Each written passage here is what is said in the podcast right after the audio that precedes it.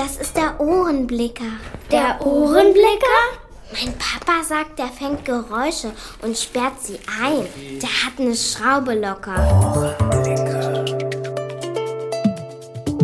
Einen Ohrenblick bitte. Sie werden sofort verbunden. Ich starte ja demnächst mal einen Podcast. Ohrenblicke. Na, du weißt doch, ich habe in den letzten Jahren viele Ohrenblicke eingefangen und wenn ich die jetzt freilasse, dann kann ich die Grenzen von Zeit und Raum überwinden. So, ich habe mich jetzt gerade mal in das Jahr 2006 zurückgebeamt. Ich stehe hier nicht etwa in Rio de Janeiro, sondern an der Gneisenaustraße in Berlin-Kreuzberg. Hier findet nämlich gerade der Umzug zum Karneval der Kulturen statt. Musikalisch geht's auch in der Sahara zu. Zwar ohne Mundharmonika und dafür mit Benzinkanistern. Ich sitze gerade im Wüstenzeltlager, esse Sandbrot, das lustig zwischen den Zähnen knirscht. Draußen tobt ein Sandsturm und ich lausche dieser Wüstenband. Angenehm. Ich bin Jens. Jens, der Ohrenblicker.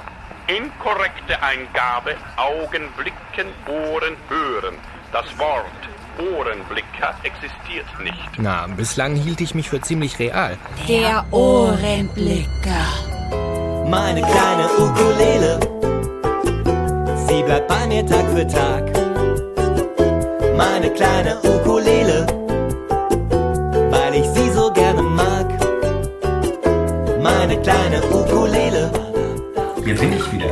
Das ist die erste offizielle Ohrenblicke-Folge im Jahr 2010. Und äh, es geht heute ein bisschen um das Thema Wasser. Und da habe ich mir gedacht, was soll ich das jetzt im trockenen Studio aufnehmen? Ich gehe dahin, wo es nass ist. Hinter mir der Reichstag, vor mir das Fußballfeld. Die Bälle haben eine integrierte Rassel, damit die Spieler sie orten können. Obwohl mehrere blinde Spieler auf dem Rasen dribbeln, gibt es keine Zusammenstöße. Der spanische Ausruf Voy, ich komme, dient als Signal. So lässt sich ein näher kommender Spieler rechtzeitig orten.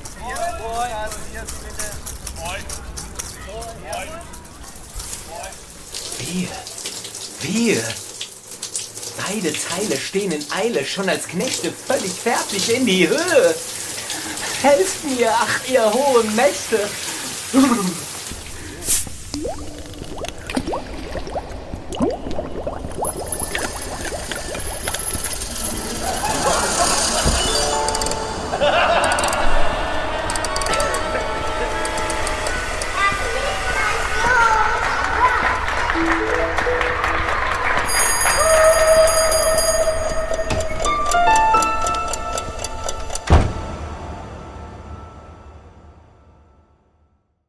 Ihr seht ein wenig irritiert aus. Keine Sorge, dies ist immer noch der Irgendwasser Podcast und das, was ihr da eben gehört habt, das waren Auszüge aus dem Ohrenblicke Podcast. Was sind denn Ohrenblicke und was ist der Ohrenblicke Podcast? Und was ist eigentlich der Ohrenblicker? Bleibt einfach dran, dann erfahrt ihr das.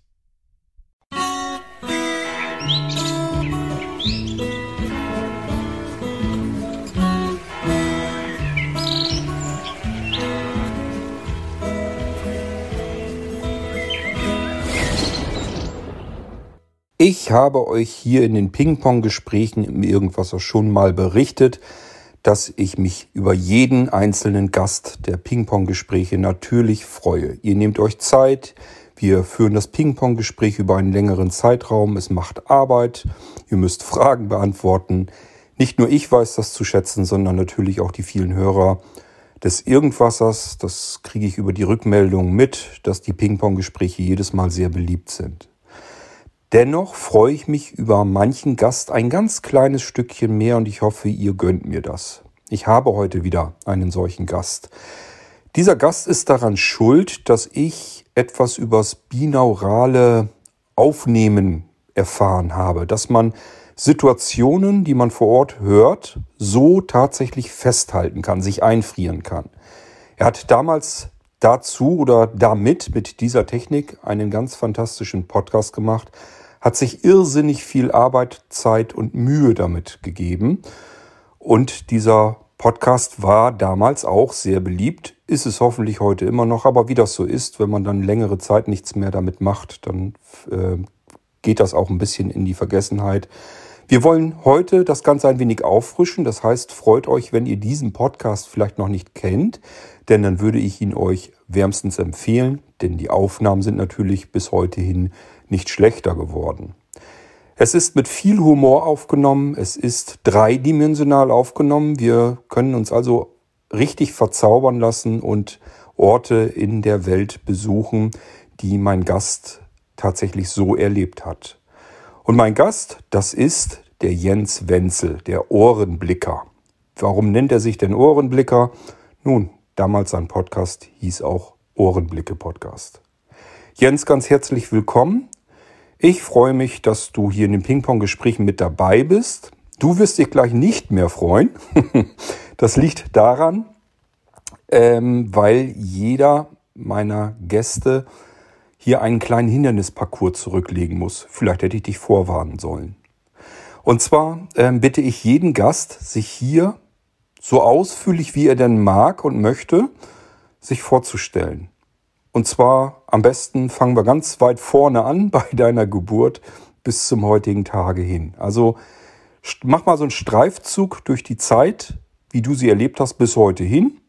Und ich sage ja, so ausführlich wie du magst, dass das Schöne hier am Irgendwasser, wir haben alle Zeit der Welt. Meine Hörer habe ich so weit dazu gebracht, dass ich hier nur noch Hörer habe, die ausgiebige Podcasts gerne mögen und von Kürzungen und so weiter nichts halten. Deswegen hören die hier den Irgendwasser. Gut, ich freue mich, dass du vielleicht ja von dir ein wenig was berichten magst hier. So, äh, ja, hallo Kurt. Ähm, also mein, mein ganzes Leben quasi soll ich dir erzählen mit einer Akkuladung, ja? Du hast Nerven, ja. Ähm, ich dachte erstmal, ähm, vielleicht kann man hier sogar den aktuellen Ohrenblick, den ich hier gerade wahrnehme, noch hören.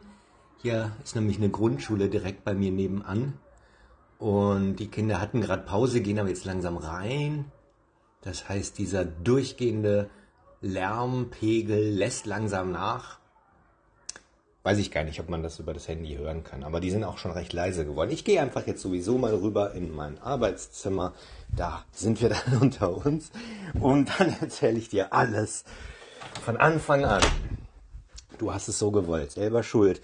Also, ja, ich bin Jens, Jens Ohrenblicker auch genannt oder nur der Ohrenblicker, äh, bürgerlich Jens Wenzel oder wenn ich als Sprecher arbeite, wer Hörbücher sucht, die ich gesprochen habe, sucht nach Jens Wenzel, äh, wer auch sonst irgendwie nach mir fahndet, ne, Steuerfahndung oder so äh, auch.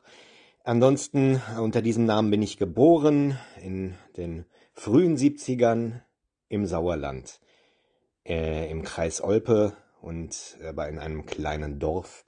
Also da bin ich nicht geboren, ich bin tatsächlich in Olpe geboren, in einem kleinen Dorf, zehn Kilometer von Olpe und äh, das ist auch ungefähr so 70 Kilometer östlich von Köln. Das kann man sich vielleicht noch ein bisschen vorstellen. Im Südsauerland. Äh, ja, äh, da neben unserem Haus grasten Pferde und etwas weiter grasten Kühe. Vielleicht ist das auch der Grund, ich habe es dir ja schon erzählt, ich war in den letzten Tagen auf so einem Hof, wo auch äh, Tiere grasen und äh, vor sich hin blöken oder ian oder muhen und äh, wo es äh, schöne Teiche gibt und wo man so ein bisschen in, ein paar Tage in der Natur verbringt. Denn jetzt lebe ich in Berlin, aber ich will ja nicht vorausgreifen. Ich bin ja noch im Mutterleib, da soll ich anfangen.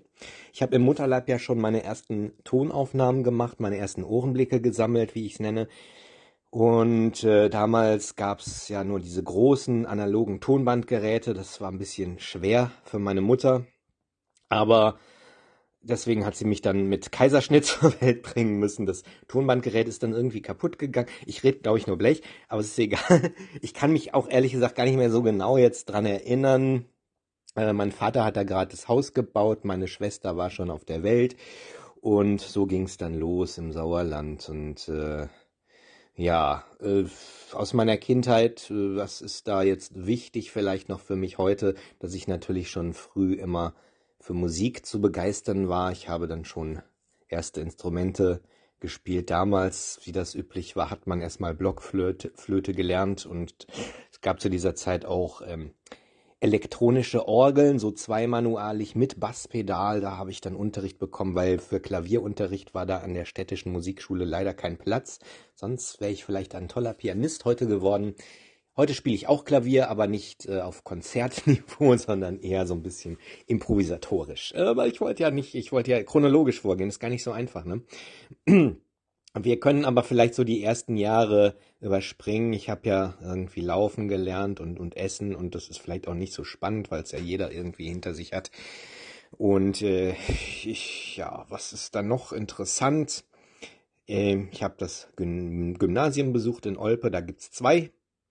Ähm, ja, und wir, ich war auf dem katholischen Gymnasium, das von Nonnen damals noch, äh, ja, äh, nicht mehr so ganz, aber sie waren halt da, wie, wie sagt man, ähm, der, der Orden war ja noch, hat die Schule, wie sagt man, mir fehlt jetzt der Begriff, aber auf jeden Fall, die Schule gehörte dem Franziskanerorden an, Franziskanerinnenorden in diesem Fall.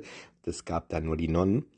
Und es gab das andere Gymnasium, das städtische Gymnasium, das war dann vielleicht etwas weltlicher, aber ähm, wir konnten zumindest donnerstags morgens dann, äh, nachdem ich schon in einer etwas höheren Klasse war, dann die Schulmesse schwänzen und sich dann irgendwo Kaffee trinkend oder Kakao trinkend hinsetzen. Ähm, ja, das äh, war meine Jugend, die überspringe ich jetzt. Ich, ich möchte gewisse Sachen auch gar nicht mehr, mich selber nicht mehr so dran erinnern, ähm, sondern vielleicht eher daran, dass ich äh, schon immer Musik gemacht habe. Ich habe, wie gesagt, nach dem Orgelunterricht irgendwann habe ich auch mal mit Saxophon angefangen und später, ja, auch das gehört zu meiner Vergangenheit. Ich habe mein Geld ein bisschen mit Tanzmusik aufgebessert, habe mir dann auch irgendwann ein eigenes Klavier kaufen können. Das habe ich mir tatsächlich selbst zusammengespart. Da war ich, glaube ich, 16 oder 17.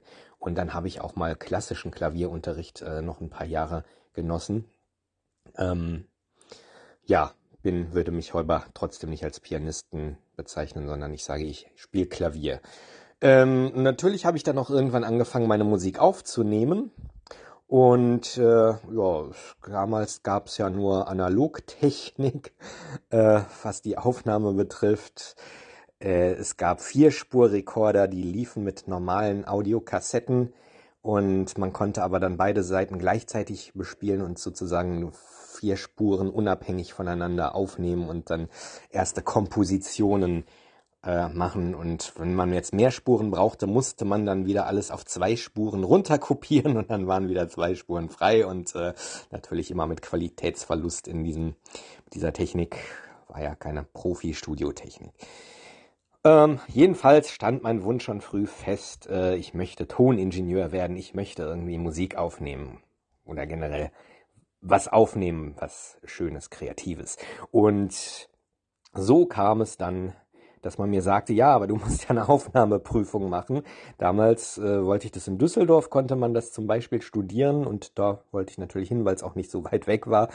Ähm, man musste halt eine Musikaufnahmeprüfung an der Musikhochschule dort machen und ähm, da mein Klavierspiel ja jetzt nicht ganz so äh, äh, nicht ganz so professionell war oder nicht ganz so Konzertklassikmäßig, ähm, dann äh, habe ich es trotzdem probiert, viel geübt und bin natürlich durchgefallen und man hatte eine zweite Chance ein Jahr später und mir hat einer gesagt, mach doch Saxophon. Und dann habe ich einfach ganz viel Saxophon geübt und äh, ich glaube, äh, so gut wie in dem Jahr konnte ich nie wieder Saxophon spiel spielen, weil es danach auch wieder nachgelassen hat mit dem Üben. Äh, habe aber die Aufnahmeprüfung geschafft und Gehörbildung war nie mein Problem, musste man auch können. Das äh, hatte ich immer schon ganz gut drauf, weil ich immer schon viel nach Gehör gespielt und improvisiert habe. Ja, genau. So bin ich dann zu meinem Studium der Ton- und Bildtechnik in Düsseldorf gekommen. In den 90ern war das dann schon. Und Genau, und weil, weil ich schon sagte, nicht mehr viel Saxophon geübt, weil man musste wirklich nur für die Aufnahmeprüfung, dann, das war die einzige Prüfung, die ich auf dem Instrument machen musste. Die wollten eigentlich nur wissen, kann der schon was und ähm, man bekommt dann weiterhin Unterricht, aber man muss keine Prüfung auf dem Instrument machen, weil dieses Studium ist so eine Mischung aus, war zumindest damals so, ich weiß nicht, heute wird sich wahrscheinlich auch einiges geändert haben, die Berufsbilder haben sich ja auch stark ge gewandelt durch die Digitalisierung unter anderem. Ähm, genau, dann habe ich ähm, Genau, man kommt, bekommt natürlich Studiopraxis und sowas. Leider viel zu wenig. Man bekommt viel Mathe, Vorlesungen, Elektrotechnik, Physik. Eigentlich eher langweilige Sachen. Ich fand schon immer das Kreative, das selber machen, fand ich schon immer viel spannender. Man kann, konnte sich Equipment ausleihen, tolle Mikrofone, professionelle Mikrofone und seine ja, seine eigene Musik aufnehmen oder Konzerte mitschneiden und da gab es natürlich tolle Möglichkeiten und genau. Das war mein Studium und ich konnte mir sogar von der Musikhochschule ein Sopransaxophon, habe ich mir ein paar Jahre lang ausgeliehen. Das war auch ganz toll, weil es ein sehr gutes war und ich immer sehr gerne auch Sopransaxophon gespielt habe. Jetzt läuft er noch, doch, er läuft noch, ich dachte hier. Ich habe ja zum Glück rausgefunden, dass man hier nicht die ganze Zeit die Aufnahmetaste drücken muss, während man redet. Das wäre ja noch schlimmer, dann habe ich irgendwann auch einen Krampf im Daumen.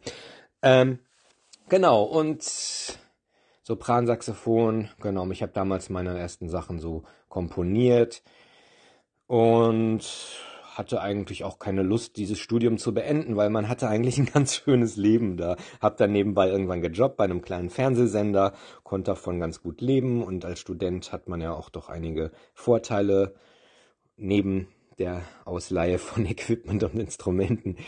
Äh, und irgendwann kam dann eine Frau in mein Leben, die äh, Jura studiert hat und nach ihrem Studium ein Jahr nach Australien wollte. Und ich dachte, uh, jetzt habe ich die gerade kennengelernt. Und die lasse ich doch jetzt nicht ein Jahr nach, allein nach Australien. Dann habe ich dann halt doch mal mein Studium beendet. Das war im Jahr 2002. Genau, und dann sind wir ein Jahr ab nach Australien. Und das war immer noch eins der wichtigsten Jahre meines Lebens, würde ich sagen, weil es doch ja eine sehr intensive Zeit war und ähm, Genau, diese Zeit habe ich auch festgehalten in einem Hörbuch, das ich dann viele Jahre später produziert habe, beziehungsweise im Ohrenblicke-Podcast in den ersten Folgen habe ich ja auch viel über diese Reise gesprochen. Ähm, jetzt kommen wir vielleicht, äh, muss ich mal die Brücke schlagen, warum bin ich der Ohrenblicker und was hat es mit den Ohrenblicken auf sich? Äh, da muss ich wieder zurück in meine Jugend. Ich hatte damals viel, kennen vielleicht noch viele den 2001 Versand da konnte man sehr günstig Schallplatten und auch Bücher, äh, natürlich auch dann CDs äh, bestellen. Ich habe immer, immer wenn der neue Katalog kam, immer wirklich kistenweise CDs mir bestellt. Und unter anderem war da eine Dreier-CD, die nannte sich Welthören.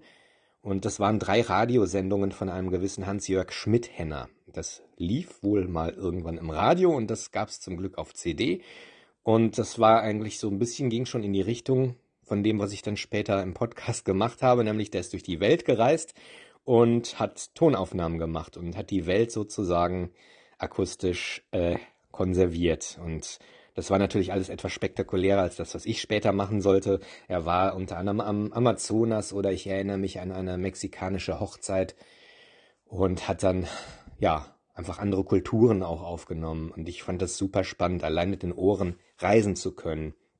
Und es gab auch, da gab es auch unter anderem Kunstkopfaufnahmen. Du hast es ja schon in deiner Anmoderation gesagt, binaurale Aufnahmen. Also das bedeutet sozusagen, die Mikrofone sind so ähnlich beschaffen wie unsere Ohren und nehmen die Welt so auf, wie unsere Ohren sie sozusagen aufnehmen. Und man muss es dann später mit Kopfhörer hören, sonst funktioniert der Effekt nicht und man hat dann einen sehr realistischen Raumeindruck wieder. Es ist nicht hundertprozentig so, wie man in echt hört, natürlich nicht, weil jeder hat andere Ohren und äh, aber es ist schon sehr beeindruckend und wenn man dann so ein Gewitter hört zum Beispiel mit einer Kunstkopfaufnahme und dann denkt man, oh, draußen donnert's und nimmt sich die Kopfhörer runter und denkt sich, oh, das war ja doch nur die Aufnahme.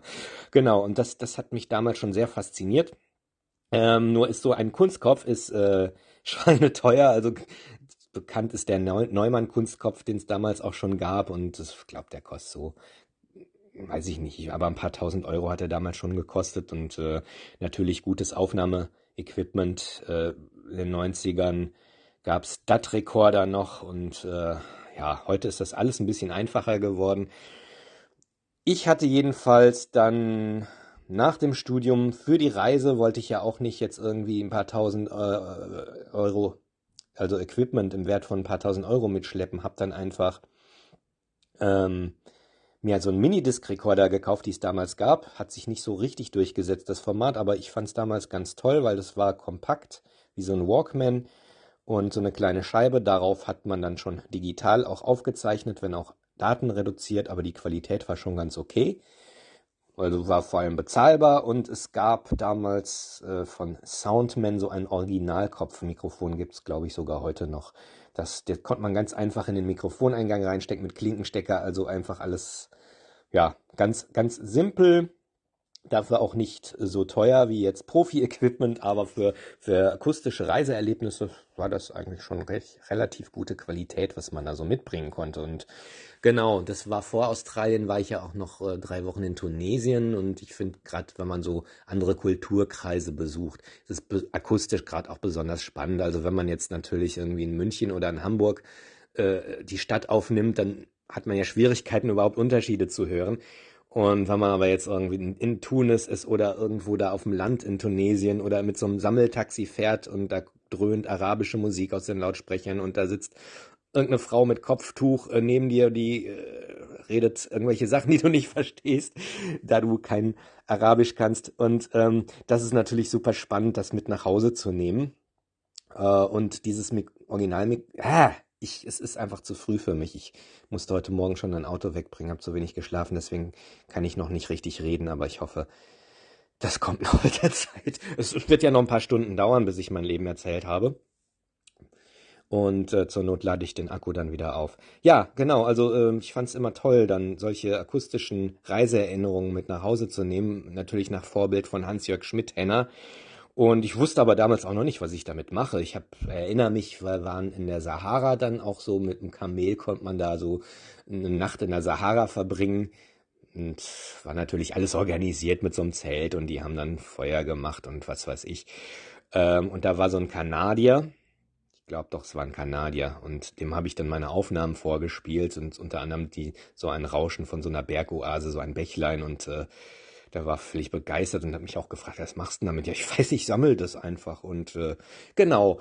Und so, ich kürze jetzt ein bisschen ab. Ich war ein Jahr in Australien nach, nach diesem Tunesienurlaub, ein Jahr später. Genau, nach dem Tunesienurlaub kam der 11. September 2001. Das ist natürlich auch ein einschneidendes Erlebnis für die ganze Welt gewesen ist. Aber wir, ich erinnere mich noch, als wir in Monastir, was glaube ich in Tunesien dann abgeflogen sind. Meine Freundin hatte irgendwie als sie durch die Kontrolle da beim Flughafen ging, hat's gepiept und sie hat nur so auf ihre Metallgürtelschnalle gezeigt und haben sie sie so einfach durchgewinkt und ja, es wird schon in Ordnung sein, hast bestimmt keine Bombe dabei und das war halt noch vor dem 11. September und es gab ja dann auch irgendwann danach gab es noch diesen Anschlag auf die Synagoge auf Djerba, ne, war das eine Synagoge, glaube ich.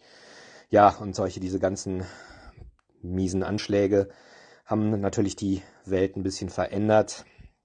Gut, da war meine Freundin damals gerade sogar in Kanada für ein Praktikum, als äh, das passierte mit dem World Trade Center. Und genau, das war schon eine spezielle Zeit natürlich. Danach, äh, genau, 2002 sind wir nach Australien dann geflogen, ein Jahr später für zehn Monate. Hinflug äh, waren wir noch vier Tage in Hongkong und im Rückflug zwei Wochen sogar in Thailand noch und da konnte man natürlich auch schöne Ohrenblicke sammeln und ich bin mit einem Koffer voller Ohrenblicke, die ich damals noch nicht so genannt habe, bin ich nach Hause gekommen und habe dann irgendwas, irgendwann mal ein paar Jahre später, gar nicht so viele Jahre später, es war ja 2004 ging es glaube ich los mit Podcasting, ich habe vielleicht 2005 oder 2006 davon erfahren, dass es sowas gibt und ich dachte, oh, das wäre doch vielleicht eine Möglichkeit, mein Zeugs zu präsentieren, ohne dass man da jetzt irgendwie beim Radiofuß fast, was ich natürlich gern gemacht hätte.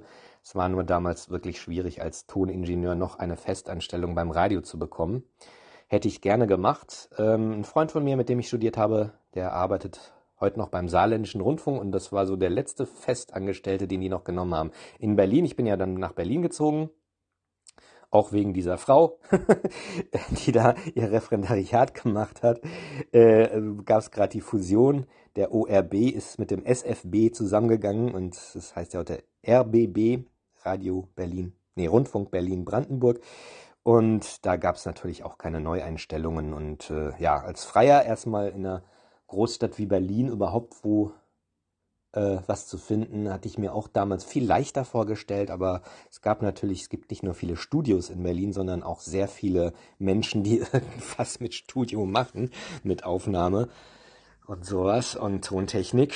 Ja, das war erstmal bisschen hart, die Anfangszeit in Berlin. Und dann entdeckte ich das Podcasting und damit habe ich mich eigentlich auch so ein bisschen so austoben können.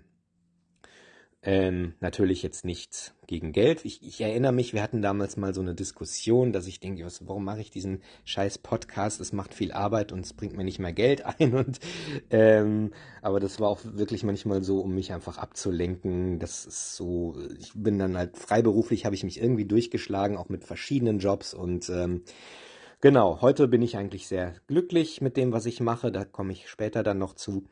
Ähm, damals musste ich sehr viel suchen und Podcasting erschien mir erstmal so als eine Möglichkeit, mal was auszuprobieren, sich vielleicht auch ein bisschen mal ins Gespräch zu bringen und äh, ich habe mich da einfach reingestürzt und habe vieles gemacht. Es war ja so ein bisschen eine Spielwiese und eigentlich die Fortsetzung von dem, das habe ich übersprungen, ist auch noch sehr wichtig in meiner Kindheit.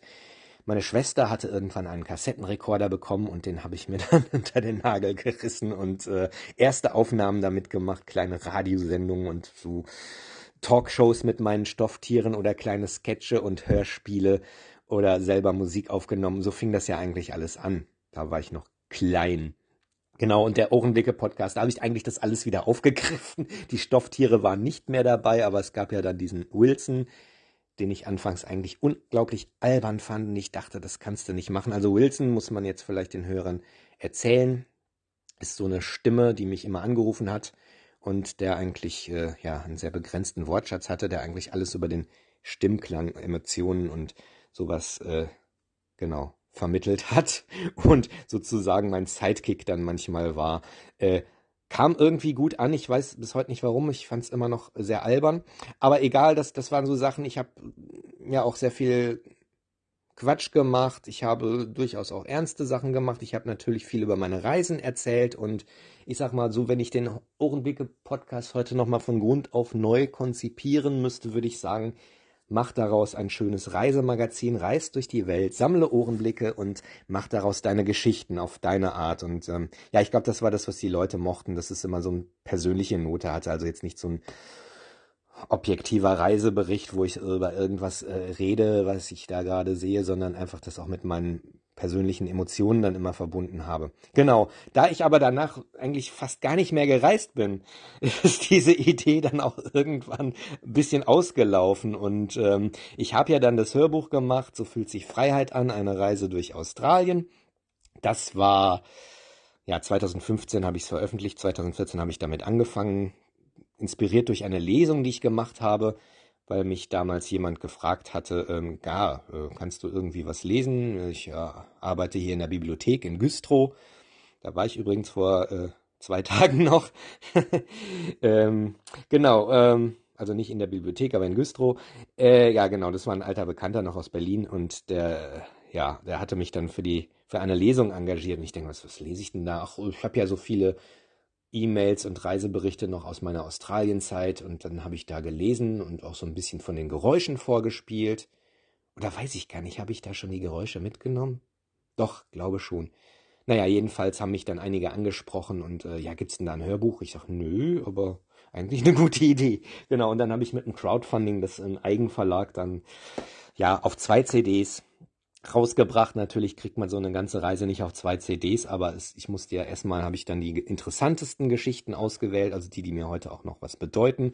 Und natürlich die, die ich auch noch aufgezeichnet habe in Form von Reisetagebuch oder E-Mails. Und wir haben ja längst damals nicht alles aufgeschrieben und äh, Geschichten erfinden wollte ich auch nicht. Und deswegen ist so, ja, Anekdoten, die einfach so auch die Essenz dieser Reise auch widerspiegeln, hatte ich dann in diesem Hörbuch veröffentlicht und dann war das Thema Australien für den Podcast auch durch und dann hatte ich auch irgendwie nicht mehr so richtig die Themen, weil auch natürlich meine spannendsten Ohrenblicke dann aufgebraucht waren. Und dann ist es alles natürlich so ein bisschen im Sande verlaufen und äh, ja, ich habe aber hin und wieder noch so ein paar Folgen produziert, äh, so ein paar Kurzfolgen, hm, wo es immer nur einen Ohrenblick gibt, den ich irgendwo aufgenommen habe und da erzähle ich meine Gedanken zu.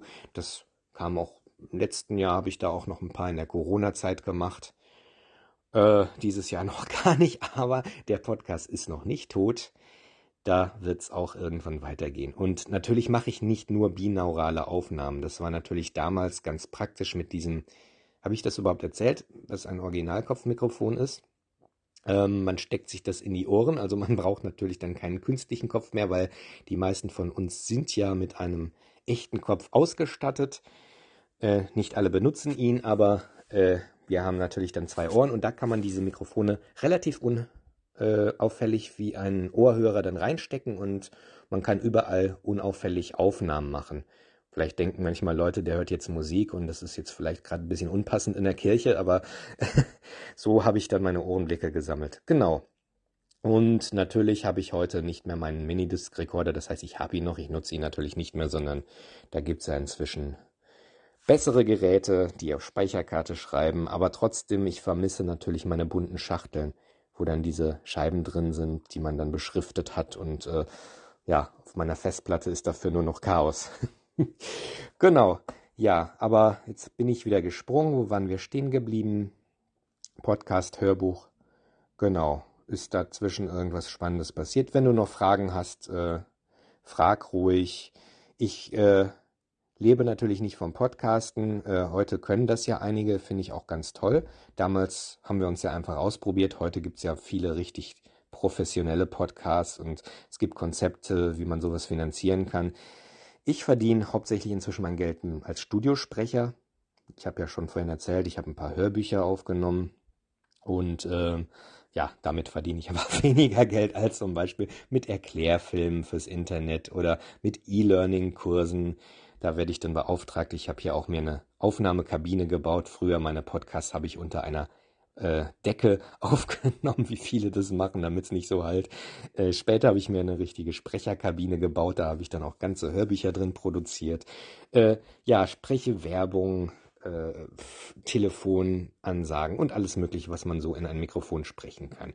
Ich produziere auch noch, also ich mache jetzt für ein Schulbuch, für einen türkischen Schulbuchverlag habe ich so Deutsch lernen Hörspiele produziert mit Kindern auch zusammen äh, mache Musik viel. Ich bin auf der Bühne, wenn ich dann wieder darf.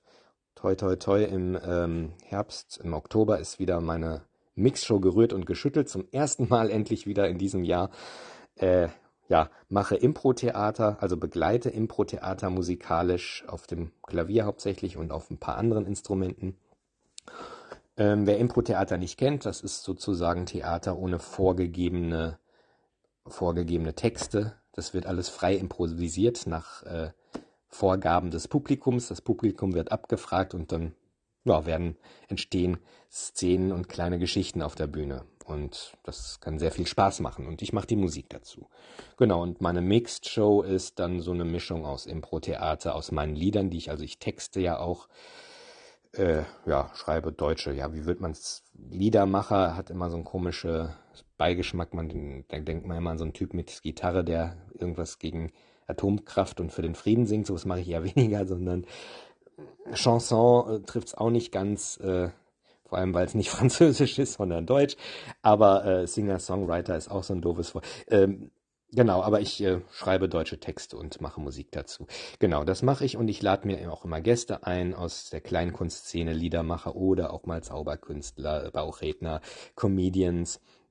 Ähm, die sind dann in meiner Show zu Gast und es ist ein kleines Theater, wo das stattfindet hier in Berlin. Das mache ich so, genau, hin und wieder mal. Eigentlich alle zwei Monate, wenn keine Pandemie gerade zufällig wieder ist. Ja, was mache ich sonst noch? Äh, das ist jetzt erstmal so im Großen und Ganzen alles. Ich habe bestimmt viel vergessen, weil ich sehr viel mache. Kinderlieder sind wir auch gerade dran, was heißt gerade schon länger, dass da mal ein Album rauskommt und dass wir nächstes Jahr auch mal auftreten. Äh, ja, unser Projekt heißt Ohrrüben. Da haben wir sogar letztes Jahr beim Deutschen Kinderliederpreis den zweiten Platz gemacht, aber bisher auch noch nicht viel rausgemacht.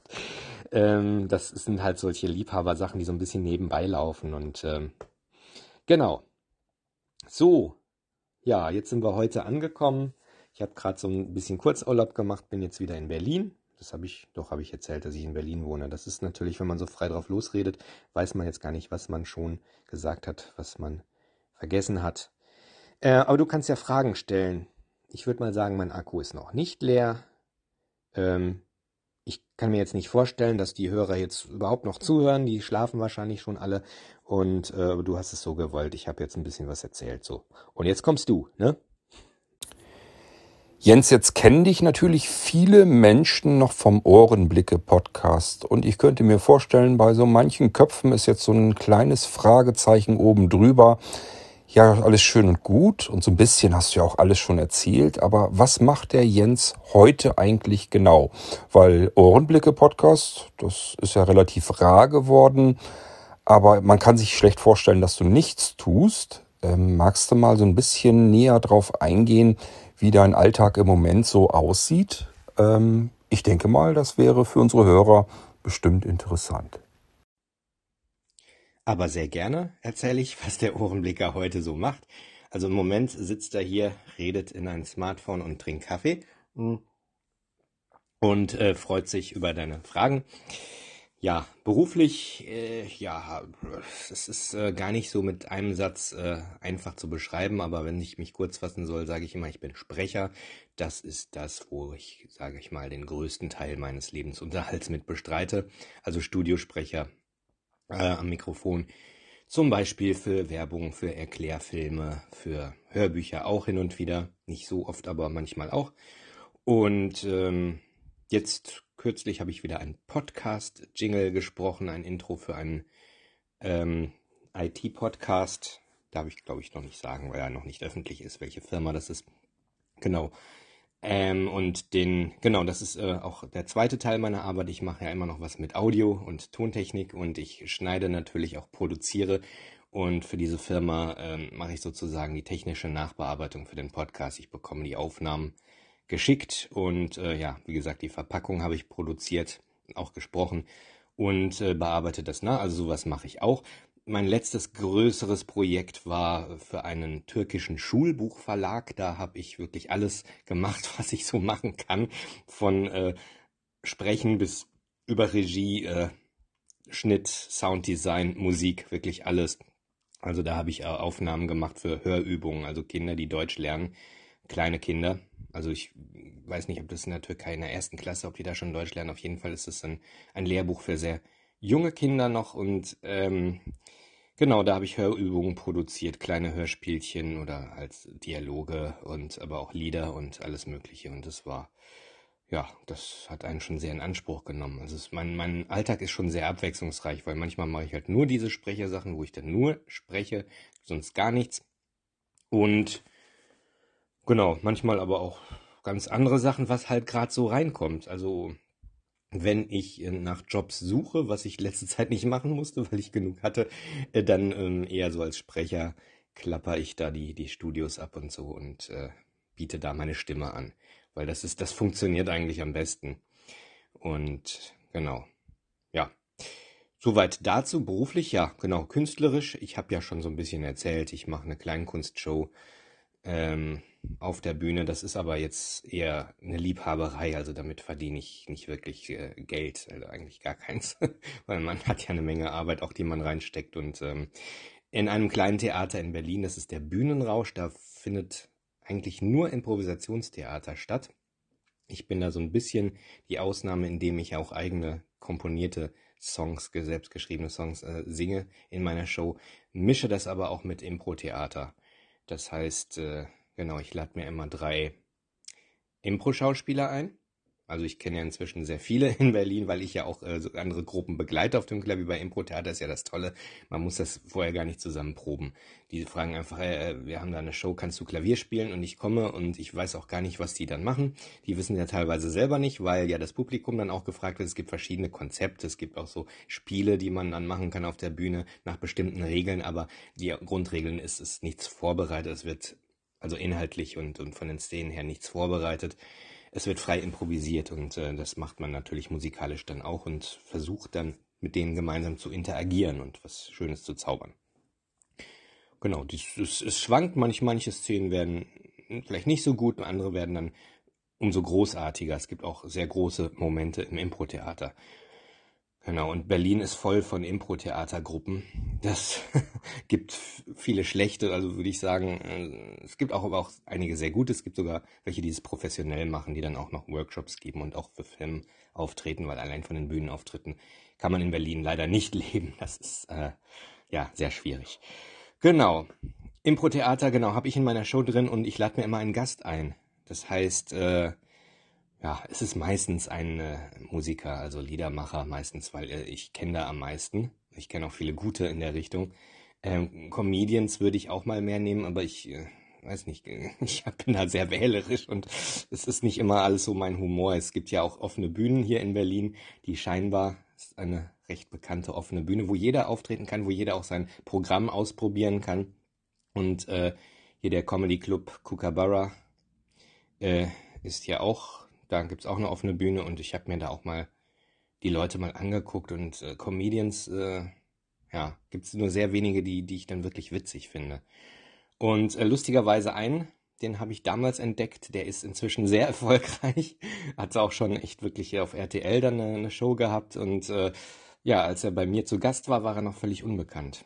Und äh, so kann es dann auch mal gehen, aber es ist nicht so, dass ich ihn bekannt gemacht habe. Das äh, lag dann an anderen Dingen. das, aber es war tatsächlich so, nachdem er bei mir aufgetreten ist, ging es bergauf mit ihm. Genau, also diese Mixed Show und hoffentlich ähm, zweite Samstag im Oktober ist es, ich glaube, der 17., falls äh, Berliner zuhören. Äh, schnell noch eine Karte reservieren im Bühnenrausch Berlin-Prenzlauer Berg. Wenn ich jetzt hier mal deinen Podcast für Werbung missbrauchen darf. Ähm, aber ich glaube, ich habe jetzt keine Sorge, das voll zu kriegen, weil wir dürfen es ja nur halb voll machen wegen Corona und so groß ist das Theater nicht. Genau, das mache ich und was mache ich sonst noch so? Äh, ja, Corona hat uns ja alle ein wenig eingeschränkt. Ich habe mich ja ein bisschen mit Livestream ausprobiert, gerührt und geschüttelt. Im April letzten Jahres gab es mal im Livestream, aber auf Dauer fände ich dann doch eine, eine richtige Bühne schöner. Und äh, Podcast ist ja auch so ein Thema. Also wenn ich nicht gerade Podcasts für andere produziere, überlege ich ja immer nach diesen Ohrenblicke-Podcast, was machst du damit eigentlich? Und ähm, ja, das Thema Reise ist mir so ein bisschen weggebrochen. Nicht, nicht erst seit Corona, sondern ich bin einfach nach meiner Australienreise, äh, meine Anfangszeit in Berlin war nicht so leicht. Ich musste mich irgendwie auch finanziell so ein bisschen durchschlagen und da war auch kein Geld für jetzt längere Reisen, dass ich mal wieder irgendwie längere Zeit wegfahren kann und daraus tolle Podcasts machen. Das war da einfach nicht drin. Und dann ist das Thema Reise auch so ein bisschen aus den Augen verloren. Und nach diesem Australien-Hörbuch, ja, war das Thema Australien dann für mich auch abgeschlossen. Das war dann auch so ein, so ein Schlussstrich und mir fehlten jetzt die Themen. Ich habe immer noch Ideen. Ich wollte ja auch äh, mit Blinden habe ich mich oft getroffen, weil ich darüber mehr machen wollte, weil ich es einfach faszinierend finde, wie Menschen die Welt wahrnehmen, weil wir denken ja immer, ähm, wie wir die Welt sehen, so ist die Welt und das stimmt ja nicht. Und ich finde es immer spannend, mich mit Blinden zu unterhalten, die natürlich eine ganz andere Wahrnehmung der Welt haben und man ändert dann auch seine eigene Wahrnehmung. Wenn ich jetzt mit einem Blinden über die Straße gehe und das irgendein Hindernis, das würde ich vielleicht so gar nicht wahrnehmen, weil das macht man unbewusst. Aber ich muss ja sagen, oh, da, Vorsicht, da, da liegt was oder so.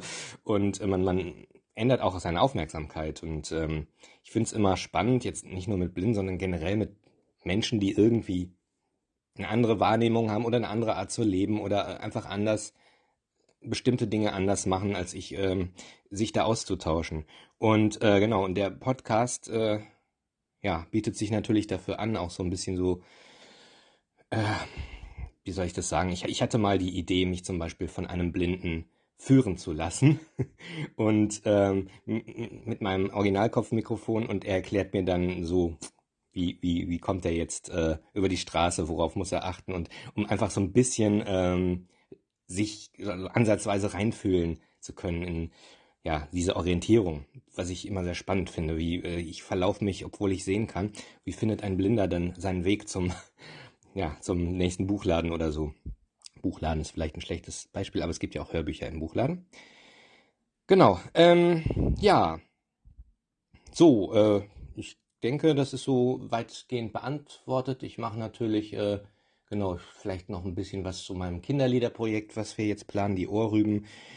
Mm, die Kathi, die habe ich in der Zeller Schule kennengelernt. Zeller Schule ist eine, ja, ein Seminar für Textdichter, geleitet von Edith Jeske, die auch Chansons und Schlager textet und äh, Tobi Reitz, ein sehr erfolgreicher Schlagertexter. Jetzt denken alle, uh, Schlager. Äh, da stellt man sich äh, vielleicht etwas äh, simpel gestrickte Menschen vor, die diese Texte schreiben. Nein, also Tobi Reitz ist ein unglaublich intelligenter, ähm, weltoffener, witziger Typ und äh, er liebt einfach Schlager und deswegen war es immer seine Passion, Schlagertexter zu werden. Und er ist ein toller Dozent. Und ja, wir haben dann zwei Wochen Intensivseminar gemacht. Man muss sich da vorher bewerben mit eigenen Texten. Man kriegt es dann gesponsert von der GEMA-Stiftung und kriegt dann zwei Wochen intensiv Textdichterseminar. Und man schreibt viel und man ist mit sehr kreativen Menschen zusammen. Das war eine wirklich intensive, krasse Zeit und äh, wow, echt auch so ein Highlight im Leben. Und da habe ich die Kathi kennengelernt, die sich selbstständig gemacht hat als Kinderbuchautorin, war vorher Erzieherin, jetzt schreibt sie Kinderbücher und äh, kann davon leben, was toll ist. Wie ich finde, es ist immer toll, wenn man von seiner Leidenschaft leben kann, wie ich ja inzwischen auch.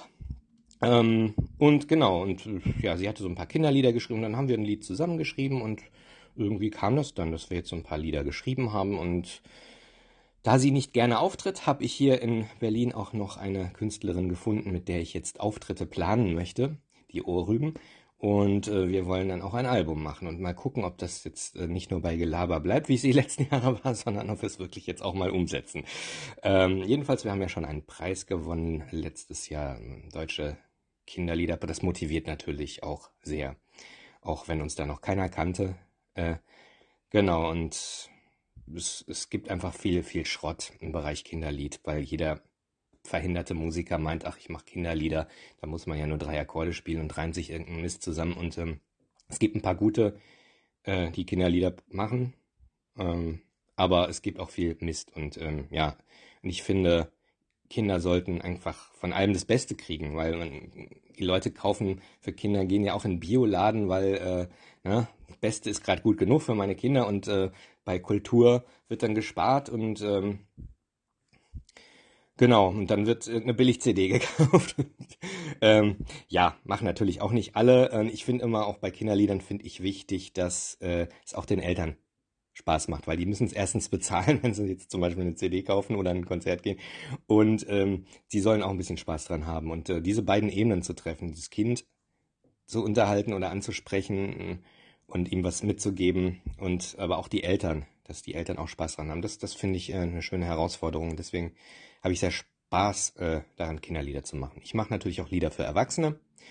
Habe bis heute auch noch kein Album geschafft. Ich, ja, da muss man so viel Energie reinstecken und vielleicht liegt es auch daran, dass ich da allein bin und ähm, bei den Kinderliedern, das machen wir im Team und das, äh, man kann sich da gegenseitig auch mehr motivieren. Dennoch überlege ich auch mal von meinen Songs äh, ein Album zu machen, mit denen ich hier ja auch so auftrete. Ich habe da keine großen Ambitionen, wenn ich jetzt als Musiker noch ja, da, da müsste ich rum. Also wenn es geht's im Moment geht sowieso nicht, aber wenn es ginge, müsste ich ja herumreisen und ähm, ja ständig hier auftreten und dort auftreten und ähm, ja, wenn man jetzt einen Partner zu Hause hat, der dann alleine sitzt, ist das natürlich jetzt auch äh, nicht so schön. Das kann man. Viele fangen halt an während des Studiums dann so nebenbei als Liedermacher und ich kenne auch einige, die dann jetzt das hauptberuflich machen, weil es hat sich dann so ergeben, aber es ist dann für mich zu spät. Ich mache einfach Musik, weil es mir Spaß macht und äh, genau, weil es eine schöne Abwechslung ist und äh, auch eine Art, sich auszudrücken. Ja, also langweilig wird mir nie. Langeweile kenne ich eigentlich gar nicht. Höchstens, ich sitze jetzt mal irgendwo im, im Wartezimmer und habe kein Buch dabei, aber selbst dann kann man sich die Leute angucken und sich Gedanken dazu machen. Also ich glaube, wer so ein bisschen eine kreative Ader hat, der hat auch keine Langeweile. So, ich habe sehr viel geredet. Vielleicht hast du ja noch eine Frage. Hm. Jens, es kann ja kein Zufall sein, dass wir ein Ping-Pong-Gespräch in der Corona-Zeit führen. Vielleicht für späteres Anhören. Wir befinden uns im September 2021. Das heißt, 2020 haben wir an Corona eigentlich schon komplett verloren. 2021, nun müssen wir mal sehen, wie der Herbst und der Winter werden. Ähm, und vielleicht, ähm, ja, das sollte ich vielleicht als, als Hintergrundinformation noch mit auf den Weg geben, unseren Hörern. Also Jens und ich sind immer wieder in Kontakt gewesen. Wir kennen uns eigentlich schon eine ganze Menge äh, Jahre. Ähm, ich sag mal so, ich denke mal so aus den Anfangszeiten des Ohrenblicke-Podcasts noch. Ich weiß gar nicht mehr, irgendwie muss ich dich ja irgendwann mal kontaktiert haben. Vermutlich, um dir zu sagen, dass mir der Ohrenblicke sehr gut gefällt. Das ist ja alles schon so lange her. Und tatsächlich ist es so, wir haben immer mal zwischendurch Kontakt gehabt, uns dann wieder eine Weile aus den Augen verloren. Jeder macht so seine Sachen. Und ja, jetzt sind wir mitten in der Corona-Zeit und führen jetzt mal ein richtiges Ping-Pong-Gespräch und nicht nur eben ein, zwei Mails hin und her. Das würde mich dann dazu bringen, dich mal zu fragen, du hast ja viele Kontakte zu Künstlern und so weiter, wie hat das in der Corona-Zeit eigentlich wirklich funktioniert? Viele unserer Hörer haben das irgendwie über die Medien so ein bisschen mitbekommen, dass das in diesem Gewerbe eine riesengroße Katastrophe war dass da wirklich Menschen absolute Existenznöte haben äh, und hatten.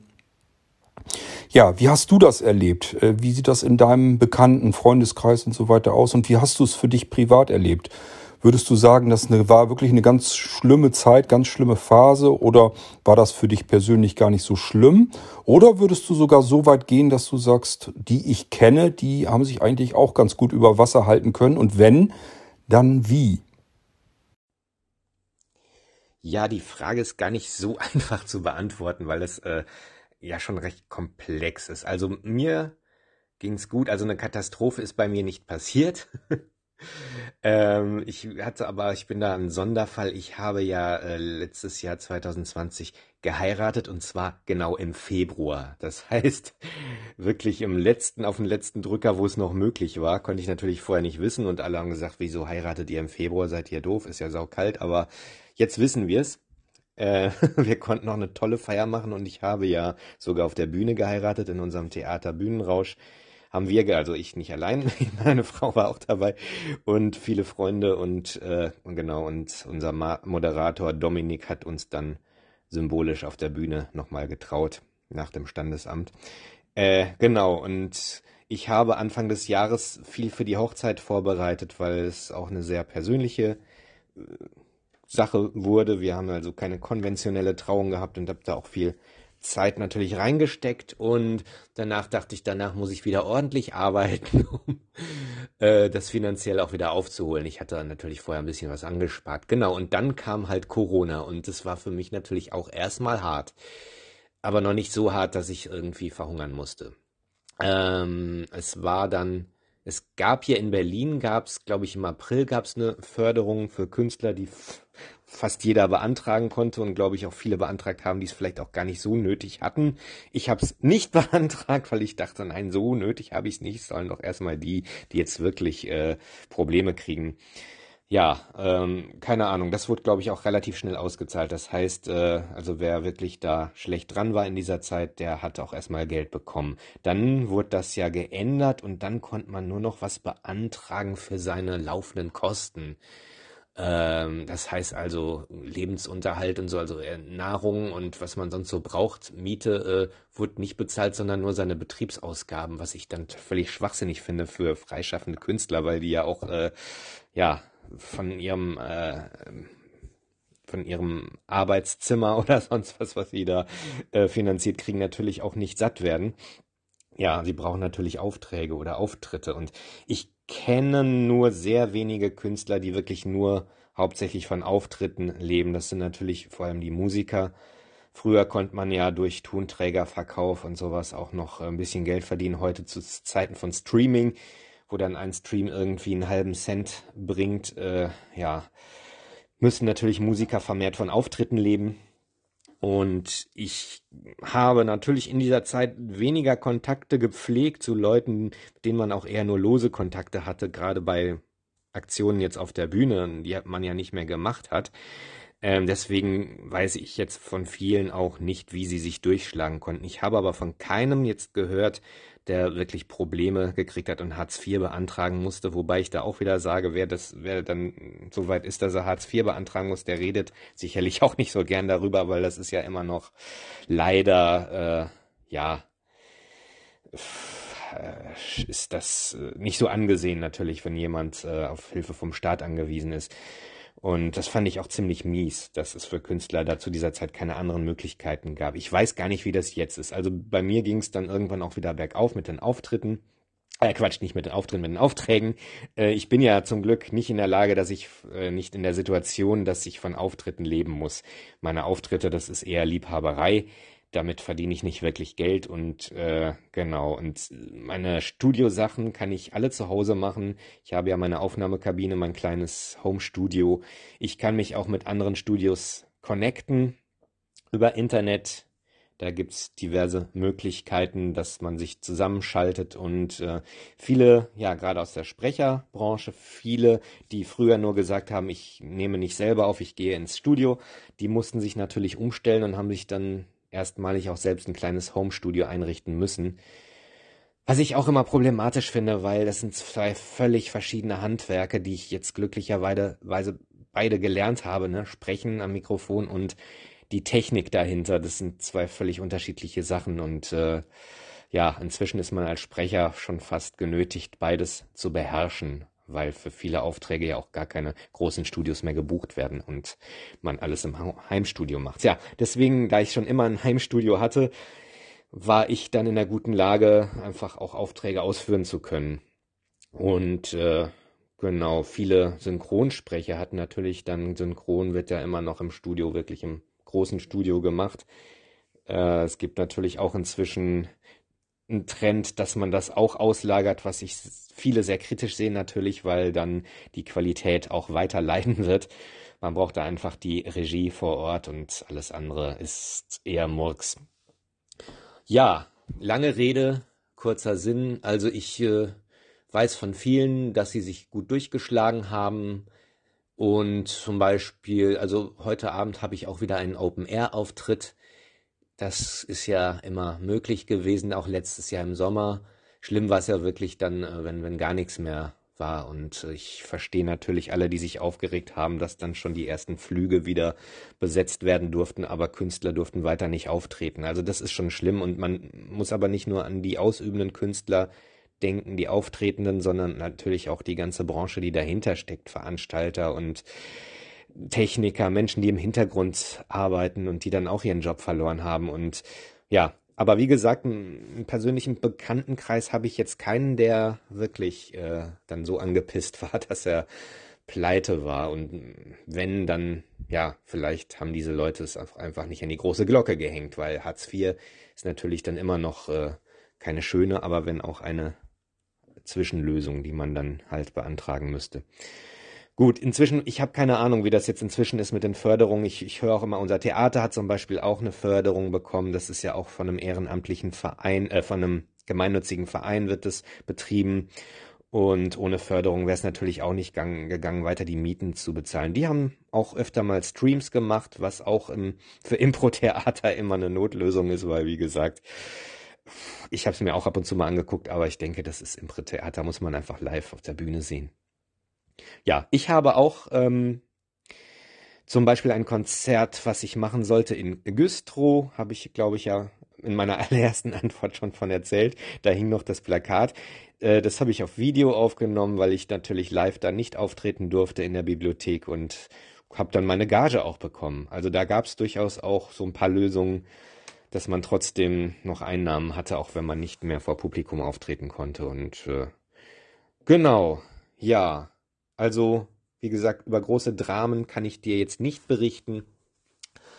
Und äh, ja, ich bin sowieso natürlich vielseitig und vor allem jetzt hauptberuflich ja sowieso als Sprecher habe ich hier meine eigene Aufnahmemöglichkeit und äh, ja, ich weiß auch von Hörbuchsprechern, die das auch zum Beispiel genutzt haben, mit sich mit Studios zusammenzuschalten aus dem Homestudio heraus. Weil gerade Hörbücher natürlich jetzt in Eigenregie aufzunehmen, mache ich auch hin und wieder, ist aber auch nicht ganz optimal. Und äh, ja, die technisch, die Technik macht es da natürlich leichter für Sprecher. Für reine Bühnenkünstler war es natürlich scheiße. Und es ist ja jetzt nicht nur das Finanzielle. Das ist das eine. Einer, der auf der Bühne regelmäßig steht, und dann nicht mehr darf, dem fehlt natürlich auch äh, ein wichtiger Teil des Lebens. Und mm, ich habe selber auch gemerkt, dass ich natürlich äh, stehe nicht so oft auf der Bühne, aber dass mir das einfach fehlt, mit Menschen zusammen zu sein und zu arbeiten. Und äh, das Zeugs hier in meinem Heimstudio, man ist ja fast nur noch allein. Und äh, ja, auch das äh, ist äh, ein bisschen bedrückend manchmal gewesen. Aber ich, also ich beklag mich gar nicht. Es gab welche, denen es viel schlechter ging. Und ähm, ja, wir hoffen, dass es bald wieder alles, dass Normalität irgendwann wieder einkehrt und wir wieder auch vor vollen Häusern auftreten dürfen und die Künstler, die davon leben müssen und natürlich nicht nur die Künstler, auch die ganze Branche, die dahinter steht und ja, hoffen wir das mal, dass das sich so lange hinzieht, hätte man letztes Jahr ja auch noch nicht gedacht. Weil man, wir haben gesagt, nächstes Jahr gibt's die Impfung und dann ist alles wieder gut. Und mit Mutanten und diesem ganzen Scheißzeugs hatten wir damals auch noch nicht gerechnet. Ja, aber so ist das. Liebe Hörer, die ihr den Ohrenblicke Podcast noch nicht kennt, wir werden darüber uns natürlich auch noch unterhalten. Also wir nehmen euch auch mit, wenn ihr den Ohrenblicker bisher noch gar nicht kanntet. Aber bevor wir auf die Geschichte einsteigen und wieder so, so ein Stückchen weit zurückreisen in der Zeit, ähm, Jens, ich bin mir ziemlich sicher, ich habe unter den Hörern sind sehr viele sehbehinderte und blinde Menschen dazwischen und da sind viele audiophile Menschen dazwischen, die sich zu Hause ihr eigenes Tonstudio so ein bisschen eingerichtet haben. Ist meist sicherlich eher so Heim- und Hobbybereich, aber ich bin mir ganz sicher, da sind jetzt wieder etliche dabei, die hellhörig geworden sind, als du erzählt hast, dass du dir dein eigenes Tonstudio zu Hause eingerichtet hast und die interessiert die Technik. Ich weiß, oftmals ähm, will man da gar nicht so viel drüber brabbeln, langweilig immer diese dämlichen technischen Sachen. Aber ich möchte dich trotzdem im Interesse dieser Hörer nochmal darum bitten, mal dein Tonstudio vorzustellen, wie das technisch ausgestattet, ausgerüstet ist, vielleicht auch wie du dazu gekommen bist, hat sich das ganz langsam aufgebaut und du bist erst ganz klein und billig angefangen oder aber ähm, ja, hast von vornherein lieber gesagt, ich spare mal ein bisschen und dann richte ich mir das gleich professionell ein. Also wie bist du an deine Technik gekommen im Verlauf der Zeit und vor allem, welche Technik hast du denn da jetzt stehen? Die Technik, ja. Ähm, wo fange ich denn an? Vielleicht gehen wir mal zurück in die äh, 80er Jahre, ja, wo ich anfing, so mir erste Synthesizer oder einen ersten Synthesizer zuzulegen zum Musikmachen.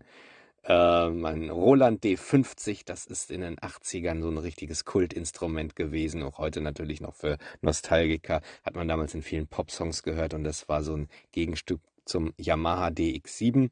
Ich will jetzt nicht zu sehr ins, ins Detail gehen, weil es geht ja auch nicht um Musik, sondern eher so Podcasting dann, denke ich, in deiner Frage oder Sprachaufnahmen.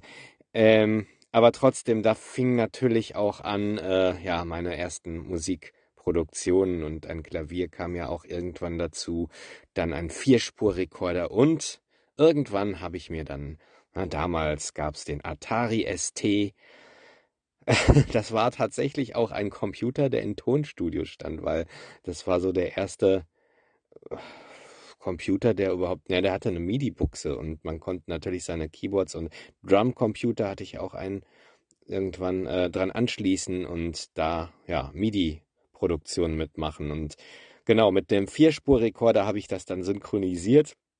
Da musste man eine Spur für verbraten, um einfach so ein Synchronsignal aufzunehmen. Das heißt, man hatte nur noch drei Spuren auf diese. Ich habe nämlich in der, einer der vorherigen Fragen habe ich vergessen zu erwähnen. Also eine Spur war ja immer noch mit dem Synchron äh, da besetzt und man hatte nur drei Spuren, sonst Audio noch zur Verfügung. Der Rest war MIDI, das heißt also elektronische Klangerzeuger, die über diese MIDI-Schnittstelle verfügten, was in den 80ern ja noch einigermaßen was Neues war.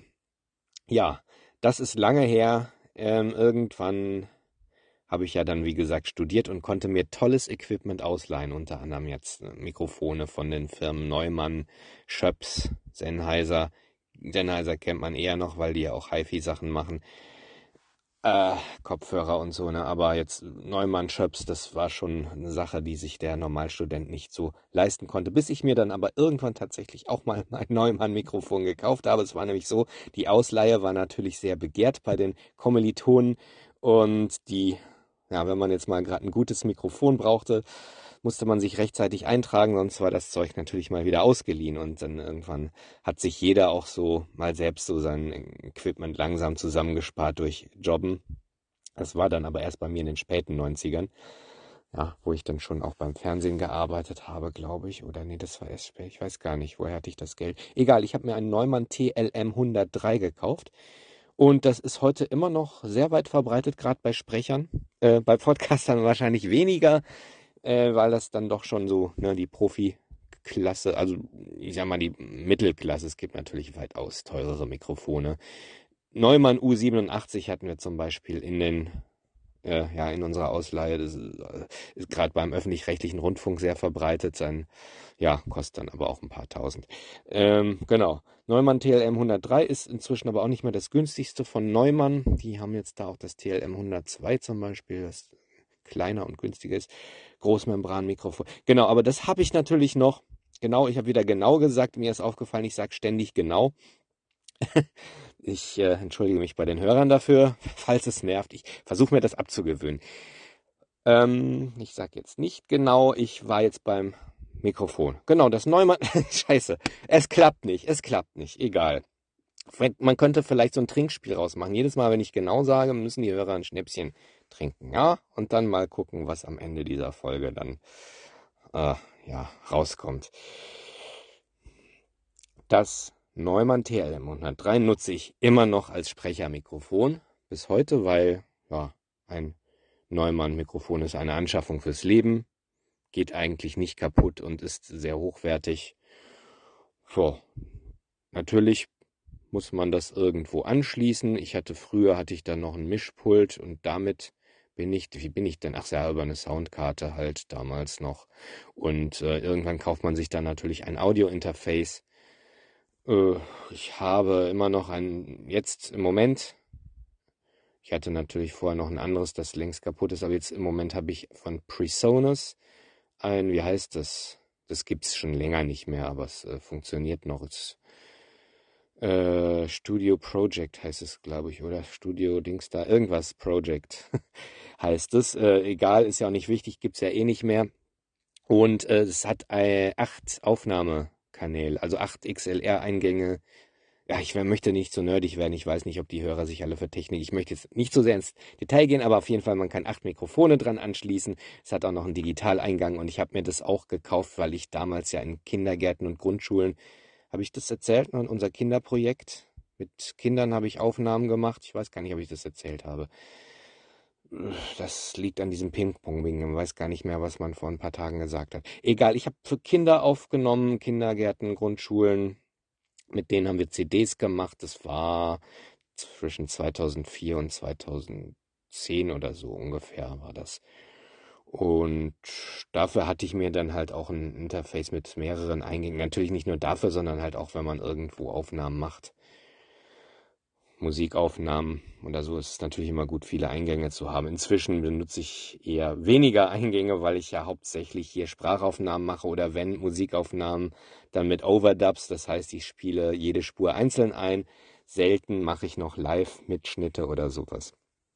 Ja, aber ich habe dieses Interface noch, weil es noch funktioniert, habe aber inzwischen auch mir noch einen Preamp besorgt. Das ist sozusagen ein Vorverstärker, der indem man das Mikrofon reinstöpselt. Normalerweise hat ja jedes Audio-Interface äh, Mikrofonverstärker, die auch inzwischen sehr gut sind. Also der Otto-Normal-Podcaster braucht jetzt nicht noch einen extra Vorverstärker. Der professionelle Sprecher schafft sich dann sowas auch an, weil es dann noch ein bisschen, alles noch ein bisschen edler ist sozusagen und natürlich hochwertiger noch. Genau, ich habe einen SPL Channel One das ist nicht nur ein Vorverstärker, der hat auch noch Klangregelung, Kompressor und alles sowas drin. Den habe ich aber auch noch gar nicht so lange, weil wie gesagt, ich mit so einem guten Audiointerface kommt man auch als Profisprecher schon recht weit und ist nicht das Wichtigste jetzt in der Signalkette. Das Allerwichtigste ist bei einer Sprachaufnahme der Raum. Neben der Stimme natürlich. Die Stimme ist natürlich auch noch wichtig, wenn jetzt einer nur röchelt oder so, sollte er vielleicht nicht Sprecher werden oder starken Dialekt hat oder äh, kann man höchstens äh, bestimmte Comedy oder andere künstlerische Formate machen. Wenn man jetzt als Profisprecher arbeitet, muss man natürlich auch einigermaßen perfekt Hochdeutsch sprechen, sauber artikulieren. Äh, ja, die Stimme muss ausgebildet sein Und äh, dann ist der Raum natürlich das Wichtigste. Deswegen habe ich mir jetzt auch die Sprecherkabine gebaut vor einigen Jahren. Früher habe ich ja auch, wie viele das machen, unter einer Decke auf, habe ich mir so eine kleine Kabine mit Decken gebaut. Meine ersten Podcasts habe ich so aufgenommen. Die klingen dann deswegen auch manchmal ein bisschen mumpfig. Inzwischen diese Kabine bin ich ein bisschen stolz drauf, weil ich handwerklich nicht so begabt bin, dachte ich immer. Hat auch ein bisschen gedauert, bis das Ding fertig war, aber ich habe wirklich doppelwandig mit Dämmung dazwischen, dass nichts von außen reindringt und die Innenakustik muss natürlich auch gemacht werden. Ich habe mir selber Absorber gebaut aus äh, Schaumstoff und die habe ich ja hier schön an die Wände gehängt. Ich habe sie mir in einer schönen Farbe gestrichen. Also die Kabine ist vielleicht nicht perfekt, aber wenn man jetzt eine Sprecherkabine kauft, gibt es ja, kostet viele tausend Euro. Die sehen ja alle irgendwie gleich aus und ich habe halt schöne Farben. Ich habe hier so blaue, meine Absorber sind mit blauem Stoff bezogen. Die Wände sind so ein ja, so ein helles Orange gestrichen, dass es ja sehr gemütlich ist und auch man bei längeren Hörbuchaufnahmen sich drin wohlfühlt. Das ist meine Kabine. So, in der Kabine ist auch ein Monitor, das heißt, ich kann meinen Computer von der Kabine aus fernsteuern. Ich habe hier eine USB, also so eine, na wie heißt die, so eine Drahtlos-Tastatur und Maus natürlich drin. Dann habe ich hier eine äh, Stagebox mit Multicore, also das heißt, ich habe alle Anschlüsse hier drin. Ich kann bis zu vier Mikrofonen hier drin anschließen. Ich habe auch Klinkeneingänge, wenn ich irgendein Instrument anschließen möchte oder was auch immer. Kopfhörerverstärker ist hier, also ich kann mit mehreren Personen hier drin aufnehmen. Hier passen auch drei Leute rein. Danach wird es dann doch ein bisschen eng. Ist genug Platz. Das ist schon so ein bisschen mein Stolz, diese Kabine. Und äh, genau, ein Rechner. Ich habe nie einen Mac gekauft, weil ich zu Zeiten meines Studiums war mir das, das Mac ist ja immer ein bisschen teurer, ist zwar natürlich gerade in Profi-Studios weit verbreitet, aber ich habe immer mit Windows gearbeitet und es ist auch letztlich wurscht, mit welchem System man arbeitet. Es kommt auf andere Sachen an. Natürlich, wenn man jetzt sich mit anderen austauscht, ist es gut, auf demselben, auch vielleicht sogar mit derselben Software zu arbeiten. Und da ist natürlich äh, der Mac und Pro Tools so das angesagte Ding in Studios. Ich habe als Aufnahmesoftware eher was Exotisches, Samplitude, irgendwann von Magix aufgekauft. Das war früher SEKD, wie hieß das nochmal? Studio für elektronische K irgendwas, irgendwas mit Dresden noch und äh, in den 90ern habe ich damit schon gearbeitet und äh, für Audio. Ich habe natürlich für Musikaufnahmen nutze ich Cubase. Also wer, wer, wer sich damit auskennt, äh, andere langweilen sich jetzt vielleicht, deswegen will ich das alles abkürzen. Was haben wir denn noch? Monitor. So, ich sitze nämlich gerade auch in der Kabine, weil es ist noch früh. Ich möchte hier niemanden stören, deswegen habe ich mich in die Kabine gesetzt für die Beantwortung dieser Frage. Mein Rechner ist draußen, wie gesagt, Windows und der ist auch gar nicht mehr der neueste. Ich bin froh, dass es diese Entwicklung nicht mehr so ist wie früher, dass man nach zwei Jahren dann schon völlig veraltet war, sondern äh, glaube, den habe ich 2014 habe ich mir den zusammengebaut und ja, bei Musikproduktionen, bei manchen Sachen kommt man dann jetzt auch an die Grenzen, weil äh, gerade wenn man viel mit Softwareinstrumenten arbeitet, braucht es dann doch schon viel Rechenpower. Aber ich komme eigentlich immer noch ganz gut damit klar. Gerade für Sprachaufnahmen braucht man ja auch nicht mehr das absolute Hochleistungsding. So, was haben wir denn noch? Ja, Mikrofone. Ich habe noch ein paar andere Mikrofone, die nutze ich aber jetzt äh, für Sprachaufnahmen nutze ich hauptsächlich das, das Neumann TLM 103. Ja, liebe Podcaster, ihr braucht sowas nicht. Es gibt auch günstigere Mikrofone, wenn ihr jetzt nach dem Preis mal googelt. Muss jetzt nicht sein für Podcasts. Gibt inzwischen auch ganz gute USB-Mikrofone. Brauchbare, sage ich mal. Ich bin jetzt nicht so Fan von Billy-Mikrofonen, aber das ist natürlich eine Berufskrankheit äh, für Podcasting wie gesagt. Ja, was haben wir denn noch? Ähm, wahrscheinlich viel vergessen. Also auf die musikalischen Sachen muss ich ja jetzt nicht so eingehen. Das ist für dich vielleicht auch nicht so interessant. Ich habe jetzt eigentlich auch nur ein E-Piano als Master Keyboard und ganz vieles läuft im Rechner. Meinen alten Roland D50, das ist vielleicht noch interessant, den gibt es jetzt auch als digitale Emulation. Das heißt, digital war er ja auch schon, aber als ein Hardwaregerät, das gibt es jetzt als Software-Emulation. Der klingt wirklich völlig genauso. Also auch von Roland wird der angeboten. Und äh, den habe ich mir natürlich gekauft. Ich dachte auch cool. Ich habe das Ding nämlich immer noch hier äh, rumstehen. unausgepackt, weil ich den eigentlich gar nicht mehr benutze. Aber ich, man kann sich von sowas nicht trennen, weil ich damals habe ich irgendwie dreieinhalbtausend Mark dafür bezahlt. Ne? Und ich kann mich von solchen Sachen einfach nicht trennen. Äh, auch wenn ich es nicht mehr benutze. Und jetzt habe ich mir das als Software äh, gekauft und benutze es eigentlich trotzdem auch nicht, weil natürlich, äh, was die Soundvielfalt anbetrifft, ist er dann doch auch ein bisschen eingeschränkt und klingt natürlich auch sehr retro und für spezielle Sachen, wenn man jetzt 80er Musik macht, äh, kann man ihn vielleicht nochmal einsetzen. Und sonst eher nutze ich ihn eher wenig. Schade eigentlich. Aber er hat natürlich nur einen Bruchteil von dem gekostet, was er damals als Hardware-Version gekostet hat. So, was, was habe ich denn noch? Ja, ich habe natürlich viel, man macht ja heute alles im Rechner. Effekte, Plugins, da habe ich jede Menge Zeugs. Das wird jetzt auch zu lang darauf äh, einzugehen, aber früher brauchte man halt ein großes Studio mit einem fetten Mischpult, vielen Effektgeräten, um, um professionelle Aufnahmen zu machen. Heute braucht man einen guten Raum, ein gutes Mikrofon, einen, der natürlich was macht vor dem Mikrofon, was brauchbar ist und der Rest passiert ja eigentlich im Rechner heutzutage. So. Das waren, glaube ich, so die Fragen, die du gestellt hast. Falls noch was ist, frag noch mal nach.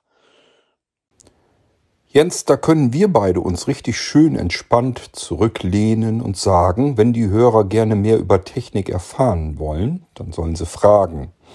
Stellt uns also einfach Fragen, gerne als Audiobeitrag, dann können wir das nämlich eins zu eins in die Episode dann mit reinmischen. Natürlich dann nicht mehr in diese Episode, sondern äh, ich denke mal, das darf ich einfach so sagen. Äh, Jens ist nicht aus der Welt. Das bedeutet, wir setzen uns dann gerne nochmal zeitversetzt zusammen und beantworten gerne eure Fragen, gehen auf die ganzen Sachen nochmal ein. Also immer her, ähm, haltet euch einfach das ähm, Smartphone an den Mund und sprecht eure Fragen rein. Am Ende dieser Episode, wie in jedem Irgendwasser, erhaltet ihr verschiedene Kontaktinformationen und Möglichkeiten, wie ihr uns erreichen könnt. Ja, ähm, bevor ich mit dir in die Vergangenheit zurückreise, wir müssen mal irgendwie den Zeitpunkt suchen dann an deinen ersten Gedanken, ich werde jetzt Podcaster. Also wo der Ohrenblicke sozusagen bei dir im Kopf zunächst einmal entsteht. Das ist noch eine kleine Reise, die wir dann abschließend machen in der Zeit zurück. Bevor wir da zurück spazieren, würde ich aber gerne noch einmal einen Blick in die Glaskugel werfen, mal so ein Stückchen in die Zukunft reisen mit dir. Das habe ich schon mal gemacht, das ist gar nicht so einfach, aber vielleicht gelingt es dir trotzdem ganz gut. Wo, wo sieht sich der Ohrenblicker ja, sagen wir mal in 10 und wo sieht er sich in 20 Jahren?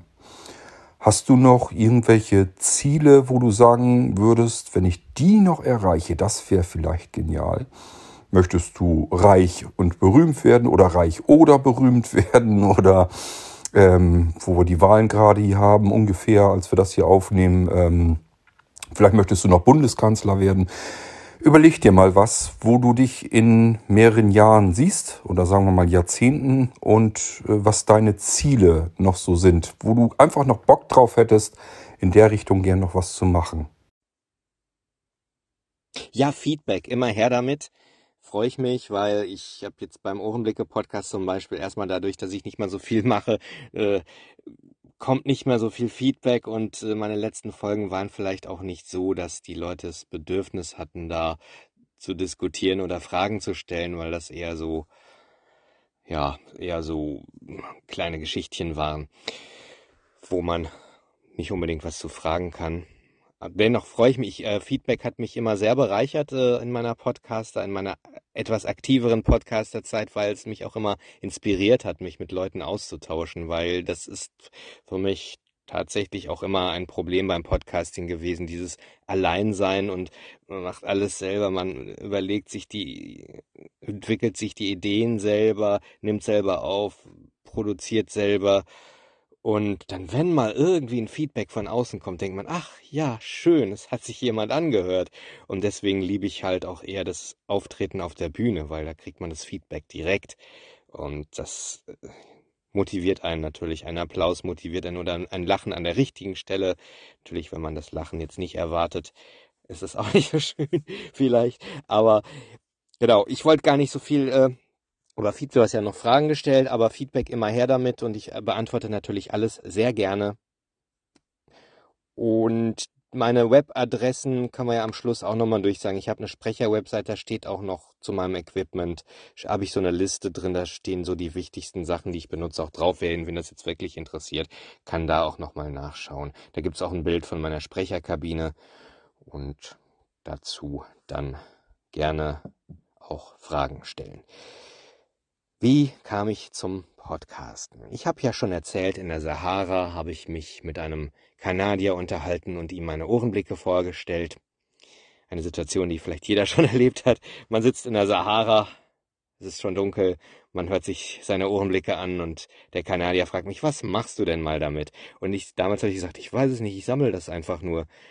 Und als ich dann in Berlin war, ich bin ja 2004 nach Berlin gezogen, das war nach der Australienreise. Ich war noch kurz dann bei meinen Eltern im Sauerland, weil ich noch keine Wohnung hatte. Die in Düsseldorf habe ich ja dann, die WG habe ich ja aufgegeben, natürlich, das Zimmer. Und kam nach Berlin und äh, habe schon erzählt, es lief anfangs gar nicht so gut. Dann ging auch noch die Beziehung in die Brüche, was im Nachhinein aber auch richtig war, weil wir hatten eine gute Zeit und die war dann einfach vorbei. Das erzähle ich auch in meinem Hörbuch ja. Und dann probiert man sich halt aus. Wie gesagt, ich hatte dieses Kinderprojekt zum Beispiel und ich habe natürlich versucht, auch irgendwie mich freiberuflich durchzuschlagen. Und dann habe ich mal irgendwann das Wort Podcast gehört. Ich denke, was ist denn das für ein Zeug? Und mir nichts dabei gedacht. Dann habe ich das mal wieder gehört und wieder und dann habe ich mich mal informiert, was ist das denn überhaupt? Und was, man kann da wirklich seine eigenen Sendungen aufnehmen und gut ins Internet hochladen, aber es hört ja keiner. Und was? Ach, da gibt's auch Portale und Communities und dann habe ich mir halt ein paar Podcasts angehört und dachte, ja, das ist doch eigentlich eine super Plattform, um die Ohrenblicke loszuwerden. Das Wort Ohrenblicke entstand übrigens schon vor, also 2006 habe ich ja mit dem Podcasten angefangen. Also 2004 ging es ja, glaube ich, insgesamt los, Podcast. Die ersten Podcasts haben dann das Licht der Welt oder das Licht der Welt ist wieder so eine so eine optische Wortschöpfung, die eigentlich überhaupt nicht passt zu Podcasting. Das, wie sagt man, die, die Schallwellen der Welt erreicht. Und ich glaube, Ende 2005 oder Anfang 2006 habe ich mich dann damit befasst und mir erstmal Podcasts angehört. Und es gab ja damals, wer so die Anfänge noch kennt, auch unglaublich viel Scheiß, weil sich einfach Leute ausprobieren, was ja auch irgendwie cool ist. Da gibt's was Neues, jeder probiert sich aus, aber nicht jeder macht da wirklich äh, was draus, weil gab es sehr viele Nerds, die dann einfach einen Podcast machen wollten, weil es irgendwie eine coole Technik war, die aber überhaupt nichts zu erzählen hatte hatten oder auch irgendwie ja keine Themen hatten, sich auch keine Gedanken gemacht haben. Und es gab aber auch damals schon ganz, ganz coole Sachen, zum Beispiel Ohrzucker, erinnere ich mich noch, das war so ein Typ, gibt schon lange nicht mehr den Podcast. Schade eigentlich, aber der hat Musikinstrumente vorgestellt und auch mal sehr exotische Musikinstrumente und darüber geredet und auch, glaube ich, Leute interviewt und natürlich Hörbeispiele vorgestellt. Und das war dann schon ein Podcast, wo ich dachte, ja, Sowas ist cool. Also jetzt Leute, die mir gerade erzählen, sie haben sich eine neue Soundkarte gekauft, damit der Podcast besser klingt und äh, die Leute sollen mal Feedback geben, wie toll denn das Mikrofon klingt und ja, das fand ich dann schon immer damals so ein bisschen zum Fremdschämen. Aber dann die Leute, die sich zum Beispiel Normcast, der macht ja heute ab und zu noch was, der so, so ein bisschen, äh, ich sag mal, Retro-Radio, was er macht, so Radio, wie es früher mal war, ist er ähm, so macht er sein, sein Zeug und interviewt Musiker und macht das ja auch alles mit, mit GEMA-freier Musik und äh, das fand ich cool. Hatte auch eine coole Mikrofonstimme gehabt und das, das habe ich gern gehört immer. Und irgendwann dachte ich, ja, ich muss jetzt auch mal starten. Hab mir aber, wie ich so bin, leider so ein scheiß Perfektionist. Ich kann nicht einfach loslegen. Ich musste mir dann erstmal die Website bauen. Es gab damals auch schon Podcast-Portale. Podhost zum Beispiel, da konnte man kostenlos Webspace bekommen. Aber das war mir dann zu doof, weil die hatten irgendwie nur vier Designs zur Auswahl und alle sahen dann, alle Seiten sahen gleich aus. Und ich denke, wenn ich Ohrenblicke mache, das muss schon ein bisschen irgendwie nach mir aussehen. Und es war natürlich damals mit einfachen Mitteln habe ich mir das gestrickt. Damals gab es Loudblog noch, das war so ein WordPress-Appli. Ich werde schon wieder nerdig, wenn es interessiert. Ich mache es auch ganz kurz. Loudblog, äh, das war auch das, was Podhost nutzte. Allerdings konnte man da das Design nicht verändern. Ich habe es mir dann selber installiert, im Design ein bisschen rumgebastelt. Bin dann später auf WordPress umgestiegen, weil Loudblog sich auch nicht, wurde nicht mehr weiterentwickelt und es war dann auch sehr eingeschränkt und habe dann alles so nach WordPress konvertiert und Seit einiger Zeit habe ich ja auch eine neue Website, die dann auch auf mobilen Geräten an, gut angezeigt wird. Ab und zu mache ich mir dann immer noch die Arbeit. Bin natürlich kein Profi-Webdesigner und brauche da viel länger für, als es ein Profi machen würde, aber dafür wird es dann auch so, wie ich es dann haben will. Ich, wie ich zum Podcasting gekommen bin, wollte ich aber erzählen. Genau, nachdem dann die Website stand und ich mir Gedanken gemacht habe, was ich denn so alles machen könnte, die ich dann irgendwie im Laufe des Podcasts auch sehr durcheinander gewürfelt habe. Also ein klares Konzept scheint ja eigentlich selten mal durch. Ich habe viel gemacht von Comedy bis Reiseerzählungen, aber immer waren natürlich die Ohrenblicke so im Mittelpunkt, die Aufnahmen, die Geräusche, die akustischen Momentaufnahmen. Damit ging es dann los 2006 und meine erste Folge war ich sehr nervös, als die dann online war, weil ich denke, uh, finden die Leute das gut? Und da gab es auch so einen Typen, der mir dann meinte, Tipps geben zu müssen. Das war auch eher so ein Computer-Nerd, glaube ich. Und der meinte, ja, 128 Kilobit pro Sekunde, das ist auch, du kannst viel kleinere Dateien machen und Mono. Und wer jetzt meinen Podcast kennt und sich ein bisschen auskennt, weiß, nein, Mono funktioniert nicht bei binauralen Aufnahmen und äh, ich denke, okay, wenn, wenn ich jetzt nur so Feedback bekomme, dann viel Spaß. Aber nein, es war ganz toll. Ähm, es wurde gut angenommen, dieser Podcast, obwohl er sicher ein bisschen anders war als andere damals. Was ich nicht berücksichtigt habe, dass kein Mensch sich so viel Arbeit macht für, für seinen Podcast und dass ich natürlich eher, ich bin ja als Kind schon vom Radio inspiriert und natürlich Hans-Jörg Schmidhenner mit seinen Reiseaufnahmen und Radio-Features und an sowas dachte ich alles, weil ich ja auch Audioproduktion gelernt habe und dass man einfach nur labert über ein Thema, das dann ungeschnitten ins Netz stellt, das war für mich damals undenkbar. Und ich bin auch jetzt irgendwie, ich denke, oh Gott, das wird jetzt alles ungeschnitten. Hören sich die Leute an, meine ganzen Genaus, die ich immer sage, mein Schmatzen zwischendurch wird nicht rausgeschnitten. Das würde ich natürlich alles bei mir machen. Und äh, wenn die Leute so meine Rohaufnahmen manchmal hören würden, dann, äh, ja, klingt das natürlich auch anders als im Endprodukt, wo ich dann Sounddesign drunter mische oder einfach Ohrenblicke abspiele.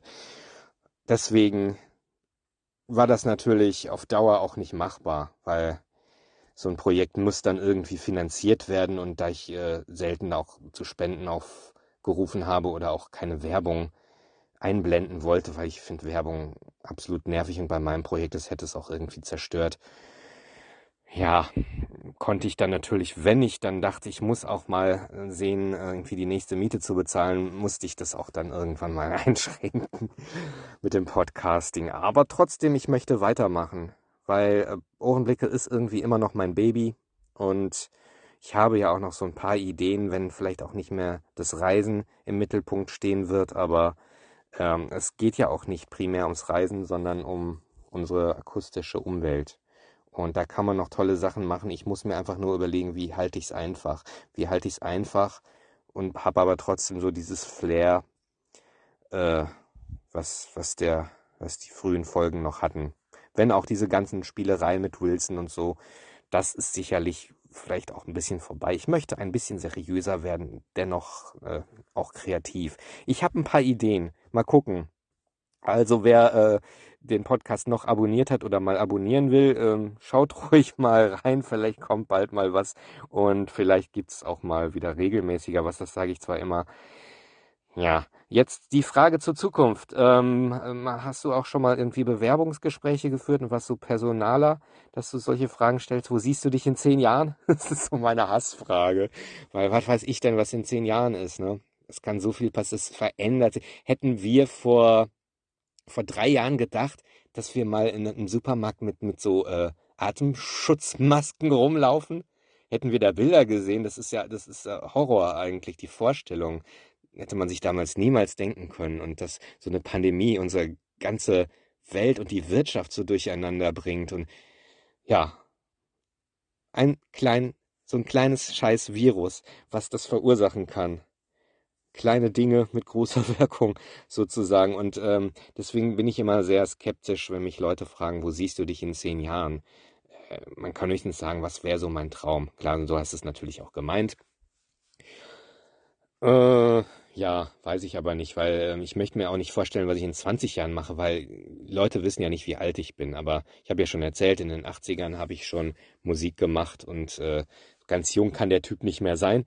In 20 Jahren bin ich so alt, das will ich mir nicht vorstellen.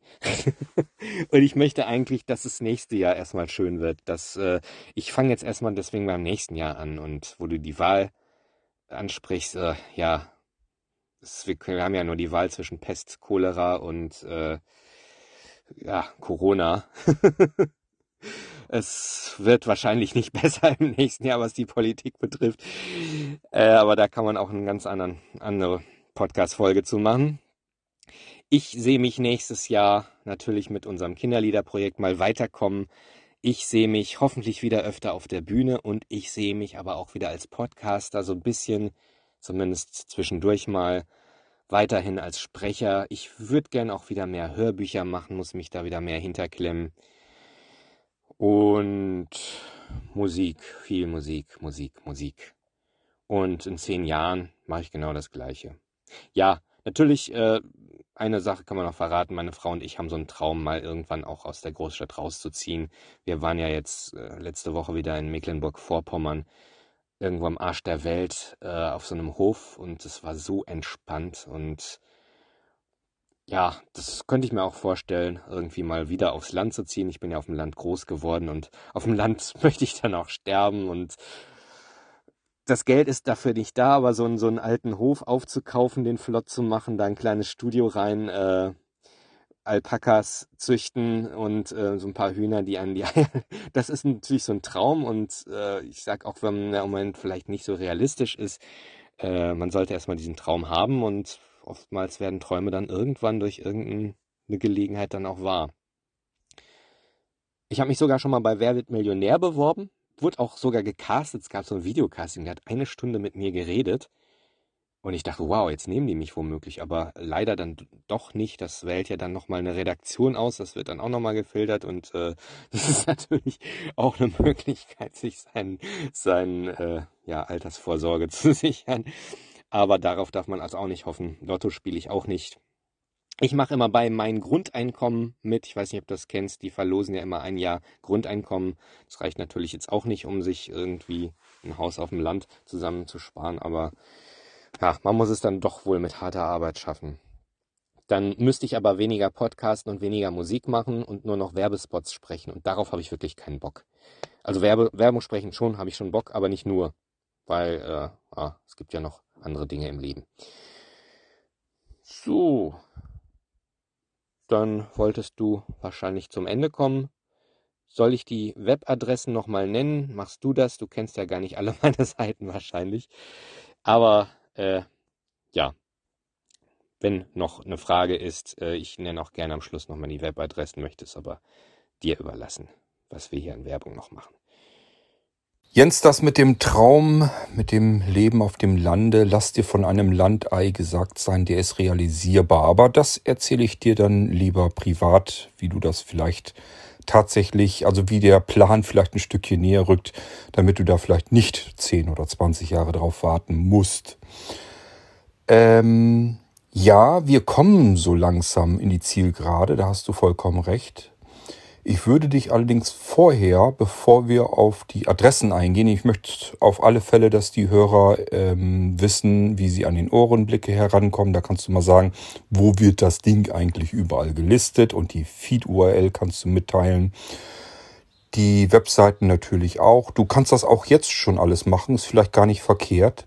Aber was, um was ich dich noch bitten möchte, jetzt haben wir den Hörern hier erzählt, dass du in unterschiedlichsten Projekten ganz fein zu hören bist. Und jetzt fragen sich manche vielleicht, ja, toll, wo denn? Ich habe jetzt von dem Ohrenblicke gehört. Gut, aber da wurden ja noch mehr Sachen genannt. Du hast ein eigenes Buch gemacht, ein Hörbuch. Und ähm, ich persönlich, das habe ich mir also auch gegönnt. Und ich möchte dann äh, hier nochmal kurz bestätigen und empfehlen, dass das ein sehr schönes Hörbuch geworden ist, weil da eben auch deine Ohrenblicke mit drauf ähm, verewigt sind. Und du ähm, die Hörer mitnimmst auf deine Reise. Ich würde dich also bitten, vielleicht mal einmal mitzuteilen, wo man dieses Hörbuch bekommen kann. Kann man hoffentlich äh, noch bekommen. Es wäre sehr schade, wenn du jetzt sagen würdest, nö, sind vergriffen und mehr wollte ich auch nicht ähm, produzieren. Ähm, ich hoffe mal, man kann da noch was kriegen. Ähm, und dann möchte ich dich bitten, ähm, ich habe dich zufällig ja entdeckt. Ich hatte, da hatte ich, da äh, hatte ich dich, glaube ich, auch ähm, drauf angeschrieben, als ich dich entdeckt hatte. Von irgendeinem Hörspielverlag, ich weiß gar nicht mehr, war das Ohrenkneifer oder wie, wie hießen die noch? Da kannst du bestimmt helfen. Das war ein Mystery Western. Total spannendes Hörspiel und sehr ungewöhnlich, mal was ganz was anderes. Ich war richtig gefesselt in dem Ding. Und plötzlich zwischendurch hörte ich äh, Stimmen. Das habe ich zwar manchmal auch und hat bestimmt andere Gründe, muss ich mal irgendwie untersuchen lassen. Aber in dem Fall hatte ich die Stimme von dem Jens Wenzel in den Ohren und dachte mir, das kann doch nicht angehen. Ist der das wirklich in diesem Hörspiel? Dann war ich ganz gespannt auf den Abspann und siehe da, tatsächlich Jens Wenzel wurde mit genannt. Dann wurde ich, äh, wusste ich es auf jeden Fall ganz sicher und daraufhin hatte ich dich, glaube ich, auch angesprochen. Also das ist zum Beispiel etwas, das kannst du ruhig mal eben äh, nennen und vielleicht auch noch ein paar andere Hörbücher und Hörspiele, wo du sagst, da, äh, das habe ich aufgenommen, da bin ich zu hören. Wenn ihr mögt, ähm, hört da mal just eben rein. Kannst auch gern was zu den äh, Geschichten sagen. Also, dass die Leute einfach sagen, ja, ich kaufe doch jetzt kein Hörbuch bloß, weil der Jens das gelesen hat, ähm, sondern du kannst ihm rund um das Hörbuch an sich vielleicht noch was sagen. Und dann können die Hörer das selber entscheiden, ob das eine Empfehlung ist, der sie nachgehen möchten oder nicht. Ja, und wenn wir jetzt dann wissen, wo wir dich überall aktueller hören können als in dem Ohrenblicke-Podcast, dann kannst du gerne nochmal eben uns informieren, ähm, wie die Homepage, unter, unter welcher Adresse die zu finden ist und der Ohrenblicke-Podcast, wo der so zu finden ist. Und wenn du noch mehr hast, dann immer her damit. Also, gib uns mal Informationen hier. So, ich habe gerade die Antwort gegeben, da war sie plötzlich futsch und äh, ich hoffe, falls du da irgendwas Verstümmeltes bekommen hast. ich sag das jetzt nochmal. Also, ja, Hörspiel. Du hast mich in einem Hörspiel gehört. Das kann natürlich schon mal passieren, wenn jemand als Sprecher arbeitet, dass er dann von Leuten irgendwann erkannt wird. Ist ja auch ganz lustig. Bei manchen Sachen möchte ich nicht erkannt werden, die ich früher mal gemacht habe. Äh, das, da erinnere ich mich aber gern an Ohrenkneifer natürlich die Jungs kenne ich ja auch, die das machen und sehr engagierte Leute, die viel Leidenschaft in so ein Hörspiel reinbringen und das auch nicht in erster Linie des Geldes wegen machen, dass sie damit wahrscheinlich nicht so wirklich verdienen. Äh, Ohrenkneifer-Hörspiele kann man sich ruhig mal kaufen, auch die, wo ich nicht mitgesprochen habe. Auf jeden Fall immer gut. Ich habe in diesem Ding, das nannte sich, was war Blutige Fährten, hieß es, glaube ich, ne, dieser Western. Da hatte ich ja auch nur so einen Sheriff, eine kleine Rolle. Und aber das wurde mal hier in Berlin im Planetarium, da wird manchmal so Hörspiel unterm Sternenhimmel vorgeführt. Da wird dann oben ne, im Planetarium werden Sterne eingeblendet und dann werden Hörspiele abgespielt. Und da wurde das dann auch mal gespielt und dann konnte ich mich selber im Planetarium hören. Und in diesem Hörspiel durfte ich Hurenarsch sagen. Das fand ich ganz toll, im Planetarium mal laut Hurenarsch zu sagen. ja, dennoch habe ich, ich habe Marc irgendwann mal auch mal gefragt, hast nicht mal eine größere Rolle für mich? Ist natürlich schwierig, weil er hat natürlich noch andere tolle Sprecher, auf die er gerne zurückgreift. Und äh, im Hörspiel Roch ist, glaube ich, ist auch Ohrenkneifer. Roch, das ist so ein Dreiteiler, also drei CDs waren es, wer Hörspiele noch auf CDs kauft. Ansonsten gibt es natürlich auch als Download. Roch, ähm, ein Politthriller. Da geht es um eine nationalistische Partei, äh, Ähnlichkeiten mit real existierenden Parteien sind natürlich äh, voll beabsichtigt. Äh, Habe ich aber auch irgendwie so einen Polizisten gespielt mit zwei Sätzen. Aber trotzdem, also die, die Ohrenkneifer-Hörspiele kann ich empfehlen. Wenn es jetzt wirklich um Sachen gibt, wo ich mal mehr gemacht habe. Also Hörspiel habe ich sicherlich einige gesprochen, aber auch immer nur kleinere Rollen.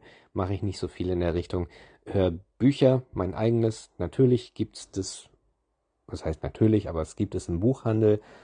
Ich bin im Verzeichnis lieferbarer Bücher eingetragen mit diesem einen Hörbuch und zahle da auch jährlich einen Betrag, der viel zu hoch ist für ein so ein Buch. Aber äh, ich freue mich natürlich, wenn Leute jetzt in den Buchladen gehen können und es nicht bei diesem großen Versandhandel im Internet bestellen, was natürlich auch geht, wo ich auch nichts dagegen habe. Aber äh, natürlich immer besser, wenn die den lokalen Buchhandel unterstützen und sagen, Hey, ich hätte gern das Hörbuch von dem Ohrenblicker. So fühlt sich Freiheit an. Eine Reise durch Australien auf zwei CDs. Wer noch Hörbücher auf CDs hört, gibt's da noch welche? Weiß ich ja nicht. Aber dann sollten Sie natürlich diese CD kaufen, weil da ist ja nicht nur mein Hörbuch drauf. Wir haben uns viel Mühe gegeben. Ich hatte noch eine Grafikerin, die mir das günstig gemacht hat, die ganze Gestaltung, Booklet und äh, man kann das so ein bisschen aufklappen. Es sind persönliche Fotos von mir drin. Und äh, ich habe mir das neulich nochmal angeguckt. Erzähle ich nachher warum. Äh, und genau, das, äh, da, da sind noch ein paar Exemplare übrig. Es wurden ein paar verkauft. Was heißt ein paar? Einige wurden schon verkauft, aber reich bin ich damit natürlich auch nicht geworden. Wollte ich ja auch nicht. Ich wollte einfach diese Geschichte erzählen. Es gibt's bei Audible im Moment und bald auch wieder überall da, wo es Downloads gibt und auf Streaming-Portalen. Ich habe nämlich jetzt einen neuen Digitalvertrieb gefunden. Das war eine Zeit lang raus, also es gab es auch mal vor Jahren auf Spotify und Co. Was dann raus, weil ich mit meinem Vertrieb dann nicht so zufrieden war, der aber dann trotzdem einen großen Anteil des Kuchens haben wollte, wo ich dann sagte, das sehe ich nicht ein, du machst dir zu wenig Arbeit dafür.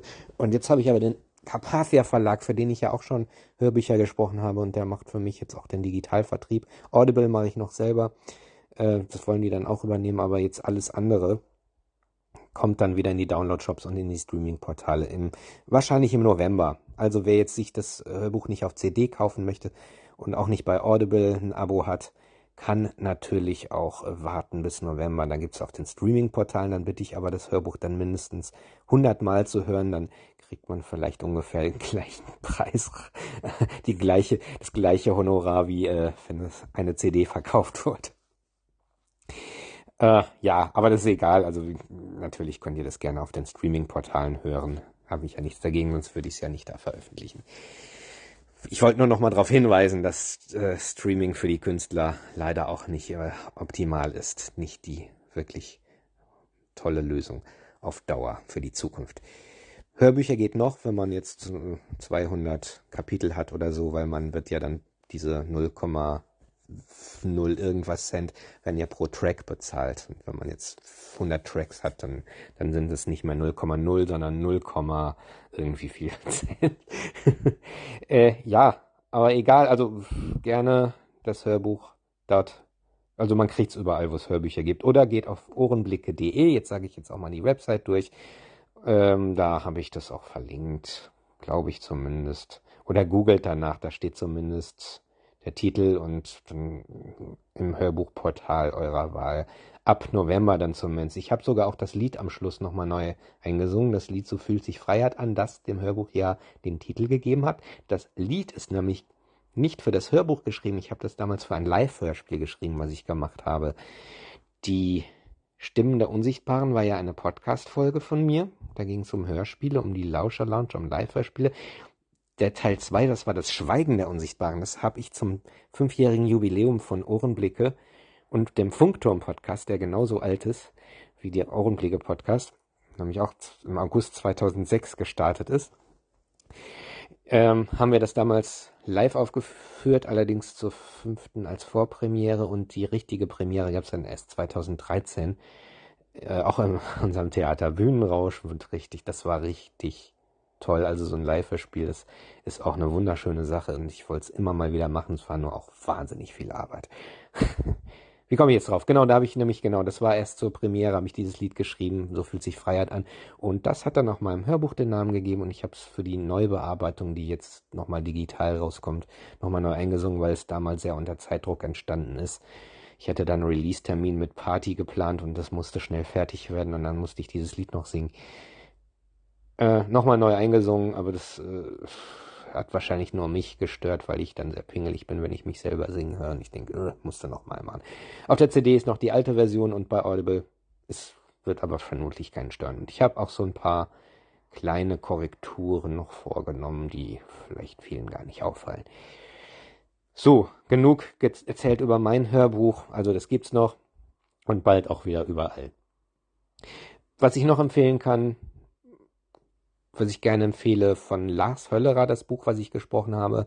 Er hat eine sehr interessante Geschichte, seine eigene Geschichte, nämlich er ist mit Anfang 20, hatte einen schweren Motorradunfall, ist seitdem bis zum Hals gelähmt und ja, inzwischen ist er Mundmaler, erfolgreicher Mundmaler. Er lebt von dieser Arbeit und auch ein sehr glücklicher, zufriedener Mensch, wie ich finde, obwohl er so eingeschränkt ist in seinem Leben und ohne fremde Hilfe fast nichts mehr machen kann. Und er erzählt sehr humorvoll, finde ich, über sein Leben und äh, hat mich gebeten, das einzusprechen für ihn. Also das einzusprechen ist gut. Ich habe es komplett produziert. Ich habe sogar ihm geholfen, das, äh, das gedruckte Buch noch rauszubringen bei BOD, Book on Demand.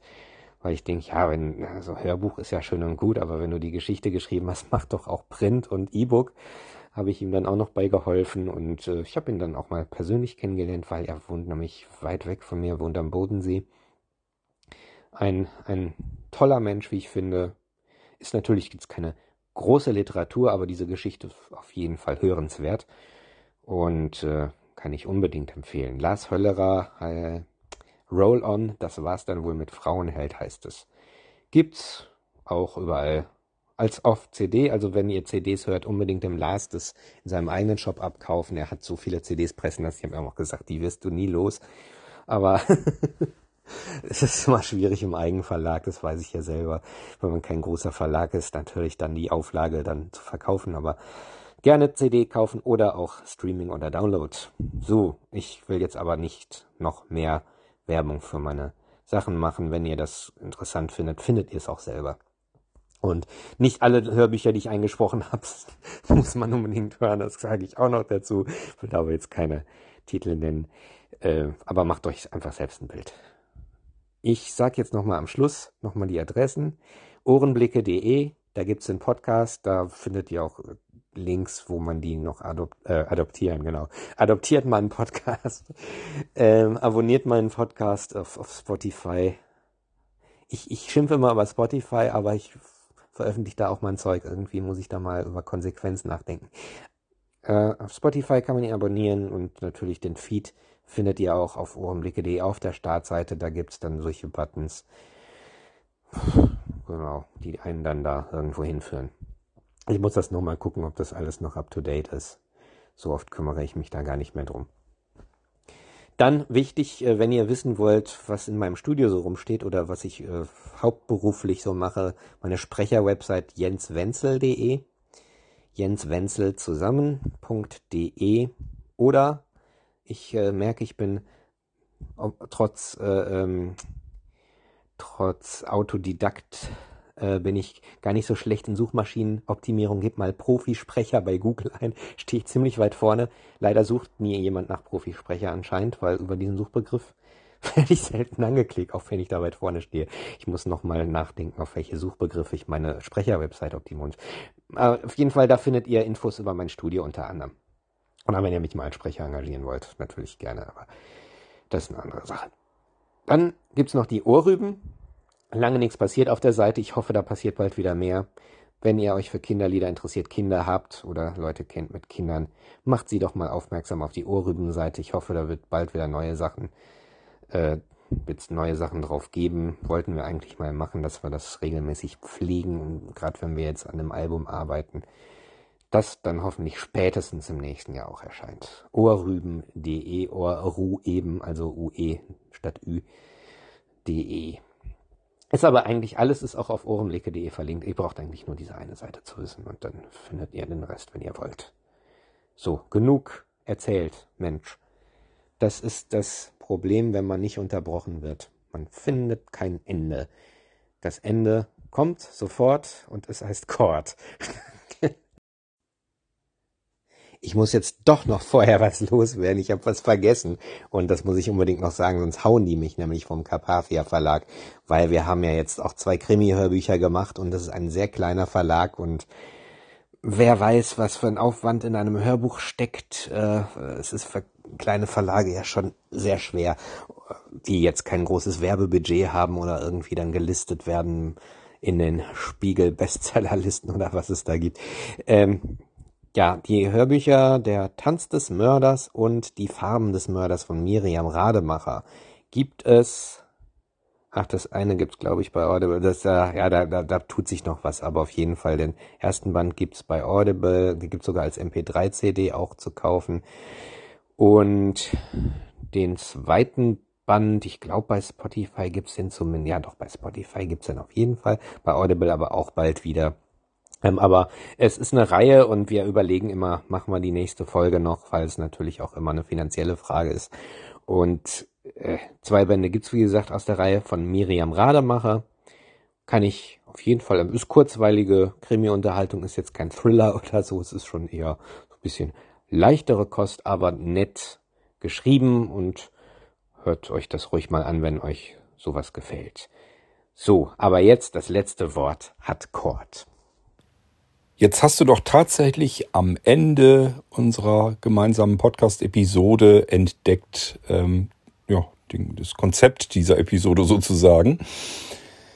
Die Episode ist zu Ende, wenn sie zu Ende ist. Das heißt, zum Glück kann ich dich nicht unterbrechen. Ich finde das total klasse und ich möchte dir an dieser Stelle ganz, ganz herzlich danken, dass du mir hier für das Ping-Pong-Gespräch im Irgendwasser zur Verfügung gestanden hast. Letzte Frage von mir, war es denn schlimm oder ging es?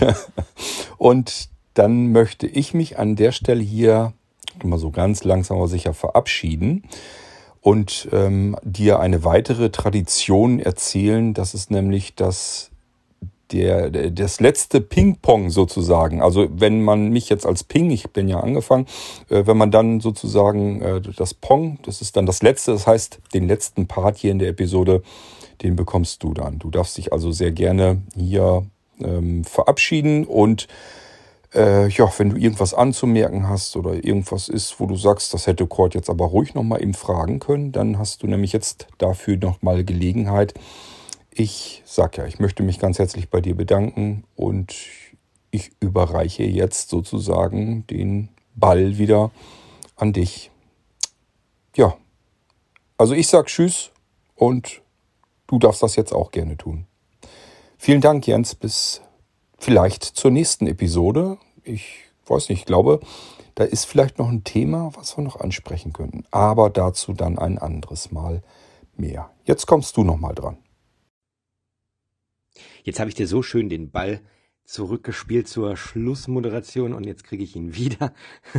Aber das ist natürlich auch nett, dass du mir das Schlusswort gibst. Ich fand's natürlich nicht schlimm, ich fand's sehr schön, mich mit dir auszutauschen und äh, über meine Projekte zu reden. Die Möglichkeit habe ich ja jetzt auch nicht so oft und äh, sehr schön. Vielen Dank, das hat Spaß gemacht und ja, gerne können wir da auch weitermachen irgendwann oder demnächst. Ja, als äh, Schlusswort habe ich gedacht, ähm, ja, es, ich habe ja den Podcast-Song geschrieben. Damals, als ich anfing, 2006, und das war so ein bisschen, ich habe mich so ein bisschen über diese etwas nerdigen Podcaster lustig gemacht, die irgendwie keine Themen haben, aber trotzdem unbedingt einen Podcast machen wollen, allein des Podcastens wegen. Und ich habe das Lied aber damals gar nicht veröffentlicht, weil ich dachte, vielleicht doch ein bisschen könnte einer vielleicht den falschen Hals kriegen und da kommt jetzt so ein Neuling und der macht sich lustig über Podcasts. Vielleicht habe ich da auch ein bisschen das ein bisschen zu eng gesehen. Jedenfalls habe ich das ja dann später mal live aufgeführt bei einer Podcaster-Veranstaltung und die fanden es alle lustig. Und zum Zehnjährigen, also jetzt vor fünf Jahren, habe ich es mit Tom Funker zusammen nochmal aufgenommen, dieses Lied. Und da ich ja jetzt das 15-Jährige hatte im August, zusammen auch mit Tom, wir haben exakt am selben Tag unsere Podcasts gestartet, dachte ich mir, könnte man ja das zumindest nochmal spielen und zwar bei dir. Ich habe gar keine Jubiläumsfolge gemacht, ich hatte nämlich keine Zeit. also, dann möchte ich mal mich nochmal verabschieden von den Hörern, die jetzt noch übrig geblieben sind am Schluss. Ich hoffe, es hat euch ein bisschen Spaß gemacht und vergesst das, was ich gesagt habe. Geht wählen am Sonntag. Ist wichtig. Guckt euch die Parteiprogramme an und wählt das kleinste Übel. Dann, ja, ist es besser als äh, aufzugeben.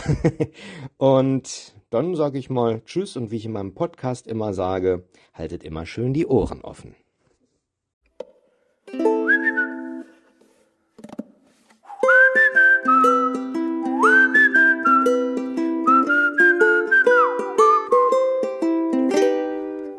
Du denkst, du wärst einsam, ja. aber das bist du nicht. Hm? Es gibt da etwas, das Menschen verbindet. Ob arm oder reich, schön oder hässlich, intelligent oder Topmodel. Ah. Wir sind alle eine große Familie. Auch du kannst dazugehören. Mhm. Pass auf. Dein Tag, er ist wie immer erfolglos leer und grau. Die Welt, sie will dich einfach nicht verstehen. Mhm. Die Sorgen werden schlimmer, dein Chef macht dich zur Sau. Dein Spiegelbild, es kann dich nicht mehr sehen. Oh ja. Das Leben ist gemein, dein bester Freund ein Schwein. Dabei bist du doch so gescheit und klug. Mhm. Öffnest du nur mal den Mund, sagen alle, red kein Schund. Aber damit, mein Freund, ist's jetzt genug. Ach ja? Mhm. Wenn du nichts zu sagen hast, doch dir macht das Labern Spaß, dann mach nen Podcast. Podcast. Hört dir keine Sau mehr zu, jeder schimpft, lass mich in Ruhe, dann mach nen Podcast. Ja, Podcast. Lässt dich deine Frau nicht ran, schmeiß einfach den Computer an und mach nen Podcast. Podcast. Endlich nimmt die Welt dich wahr, endlich bist du mal ein Star, machst du nen Podcast. Jetzt du. Dein Tag, ist wie immer belanglos, fad und trüb. Dein Leben, das ist langweilig und öd. Du sitzt in deinem Zimmer, kein Mensch hat dich noch lieb. Das Telefon bleibt stumm und das ist blöd. Niemand nimmt sich für dich Zeit, niemand teilt mit dir sein Leid. Kein Mensch ist da, der dir etwas erzählt. Doch hör bitte auf zu klagen, denn ich muss dir etwas sagen. Du hast dich viel zu lang schon rumgequält. Niemand mit dir spricht, selbst dein Hund, der mag dich nicht, dann hör nen Podcast. Podcast. Wenn dir niemals was gelingt und das Leben richtig stinkt, dann hör nen Podcast. Podcast. Wenn dich alle ignorieren, kannst du Freunde abonnieren mit nem Podcast. Komm und lad dir einen runter, denn er macht dein Leben bunter, so ein Podcast. Gleich mal einen runterladen.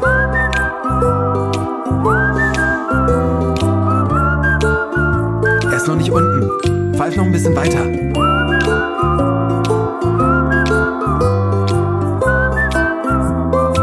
Jetzt ist er da. Allein bist du gar nichts, aber zusammen, da sind wir ein großer, großer Haufen von Menschen. Ja. Und schon Konfuzius wusste, in den bewegendsten Momenten macht das Leben die größten Haufen. Der alte Konfuzius. Wenn du nichts zu sagen hast, doch dir macht das Labern Spaß, dann mach nen Podcast. Podcast. Hört dir keine Sau mehr zu, jeder schimpft, lass mich in Ruhe, dann mach nen Podcast. Dich deine Frau nicht ran, schmeiß einfach den Computer an und mach nen Podcast. Podcast. Endlich nimmt die Welt dich wahr, Endlich bist du mal ein Star. machst du nen Podcast.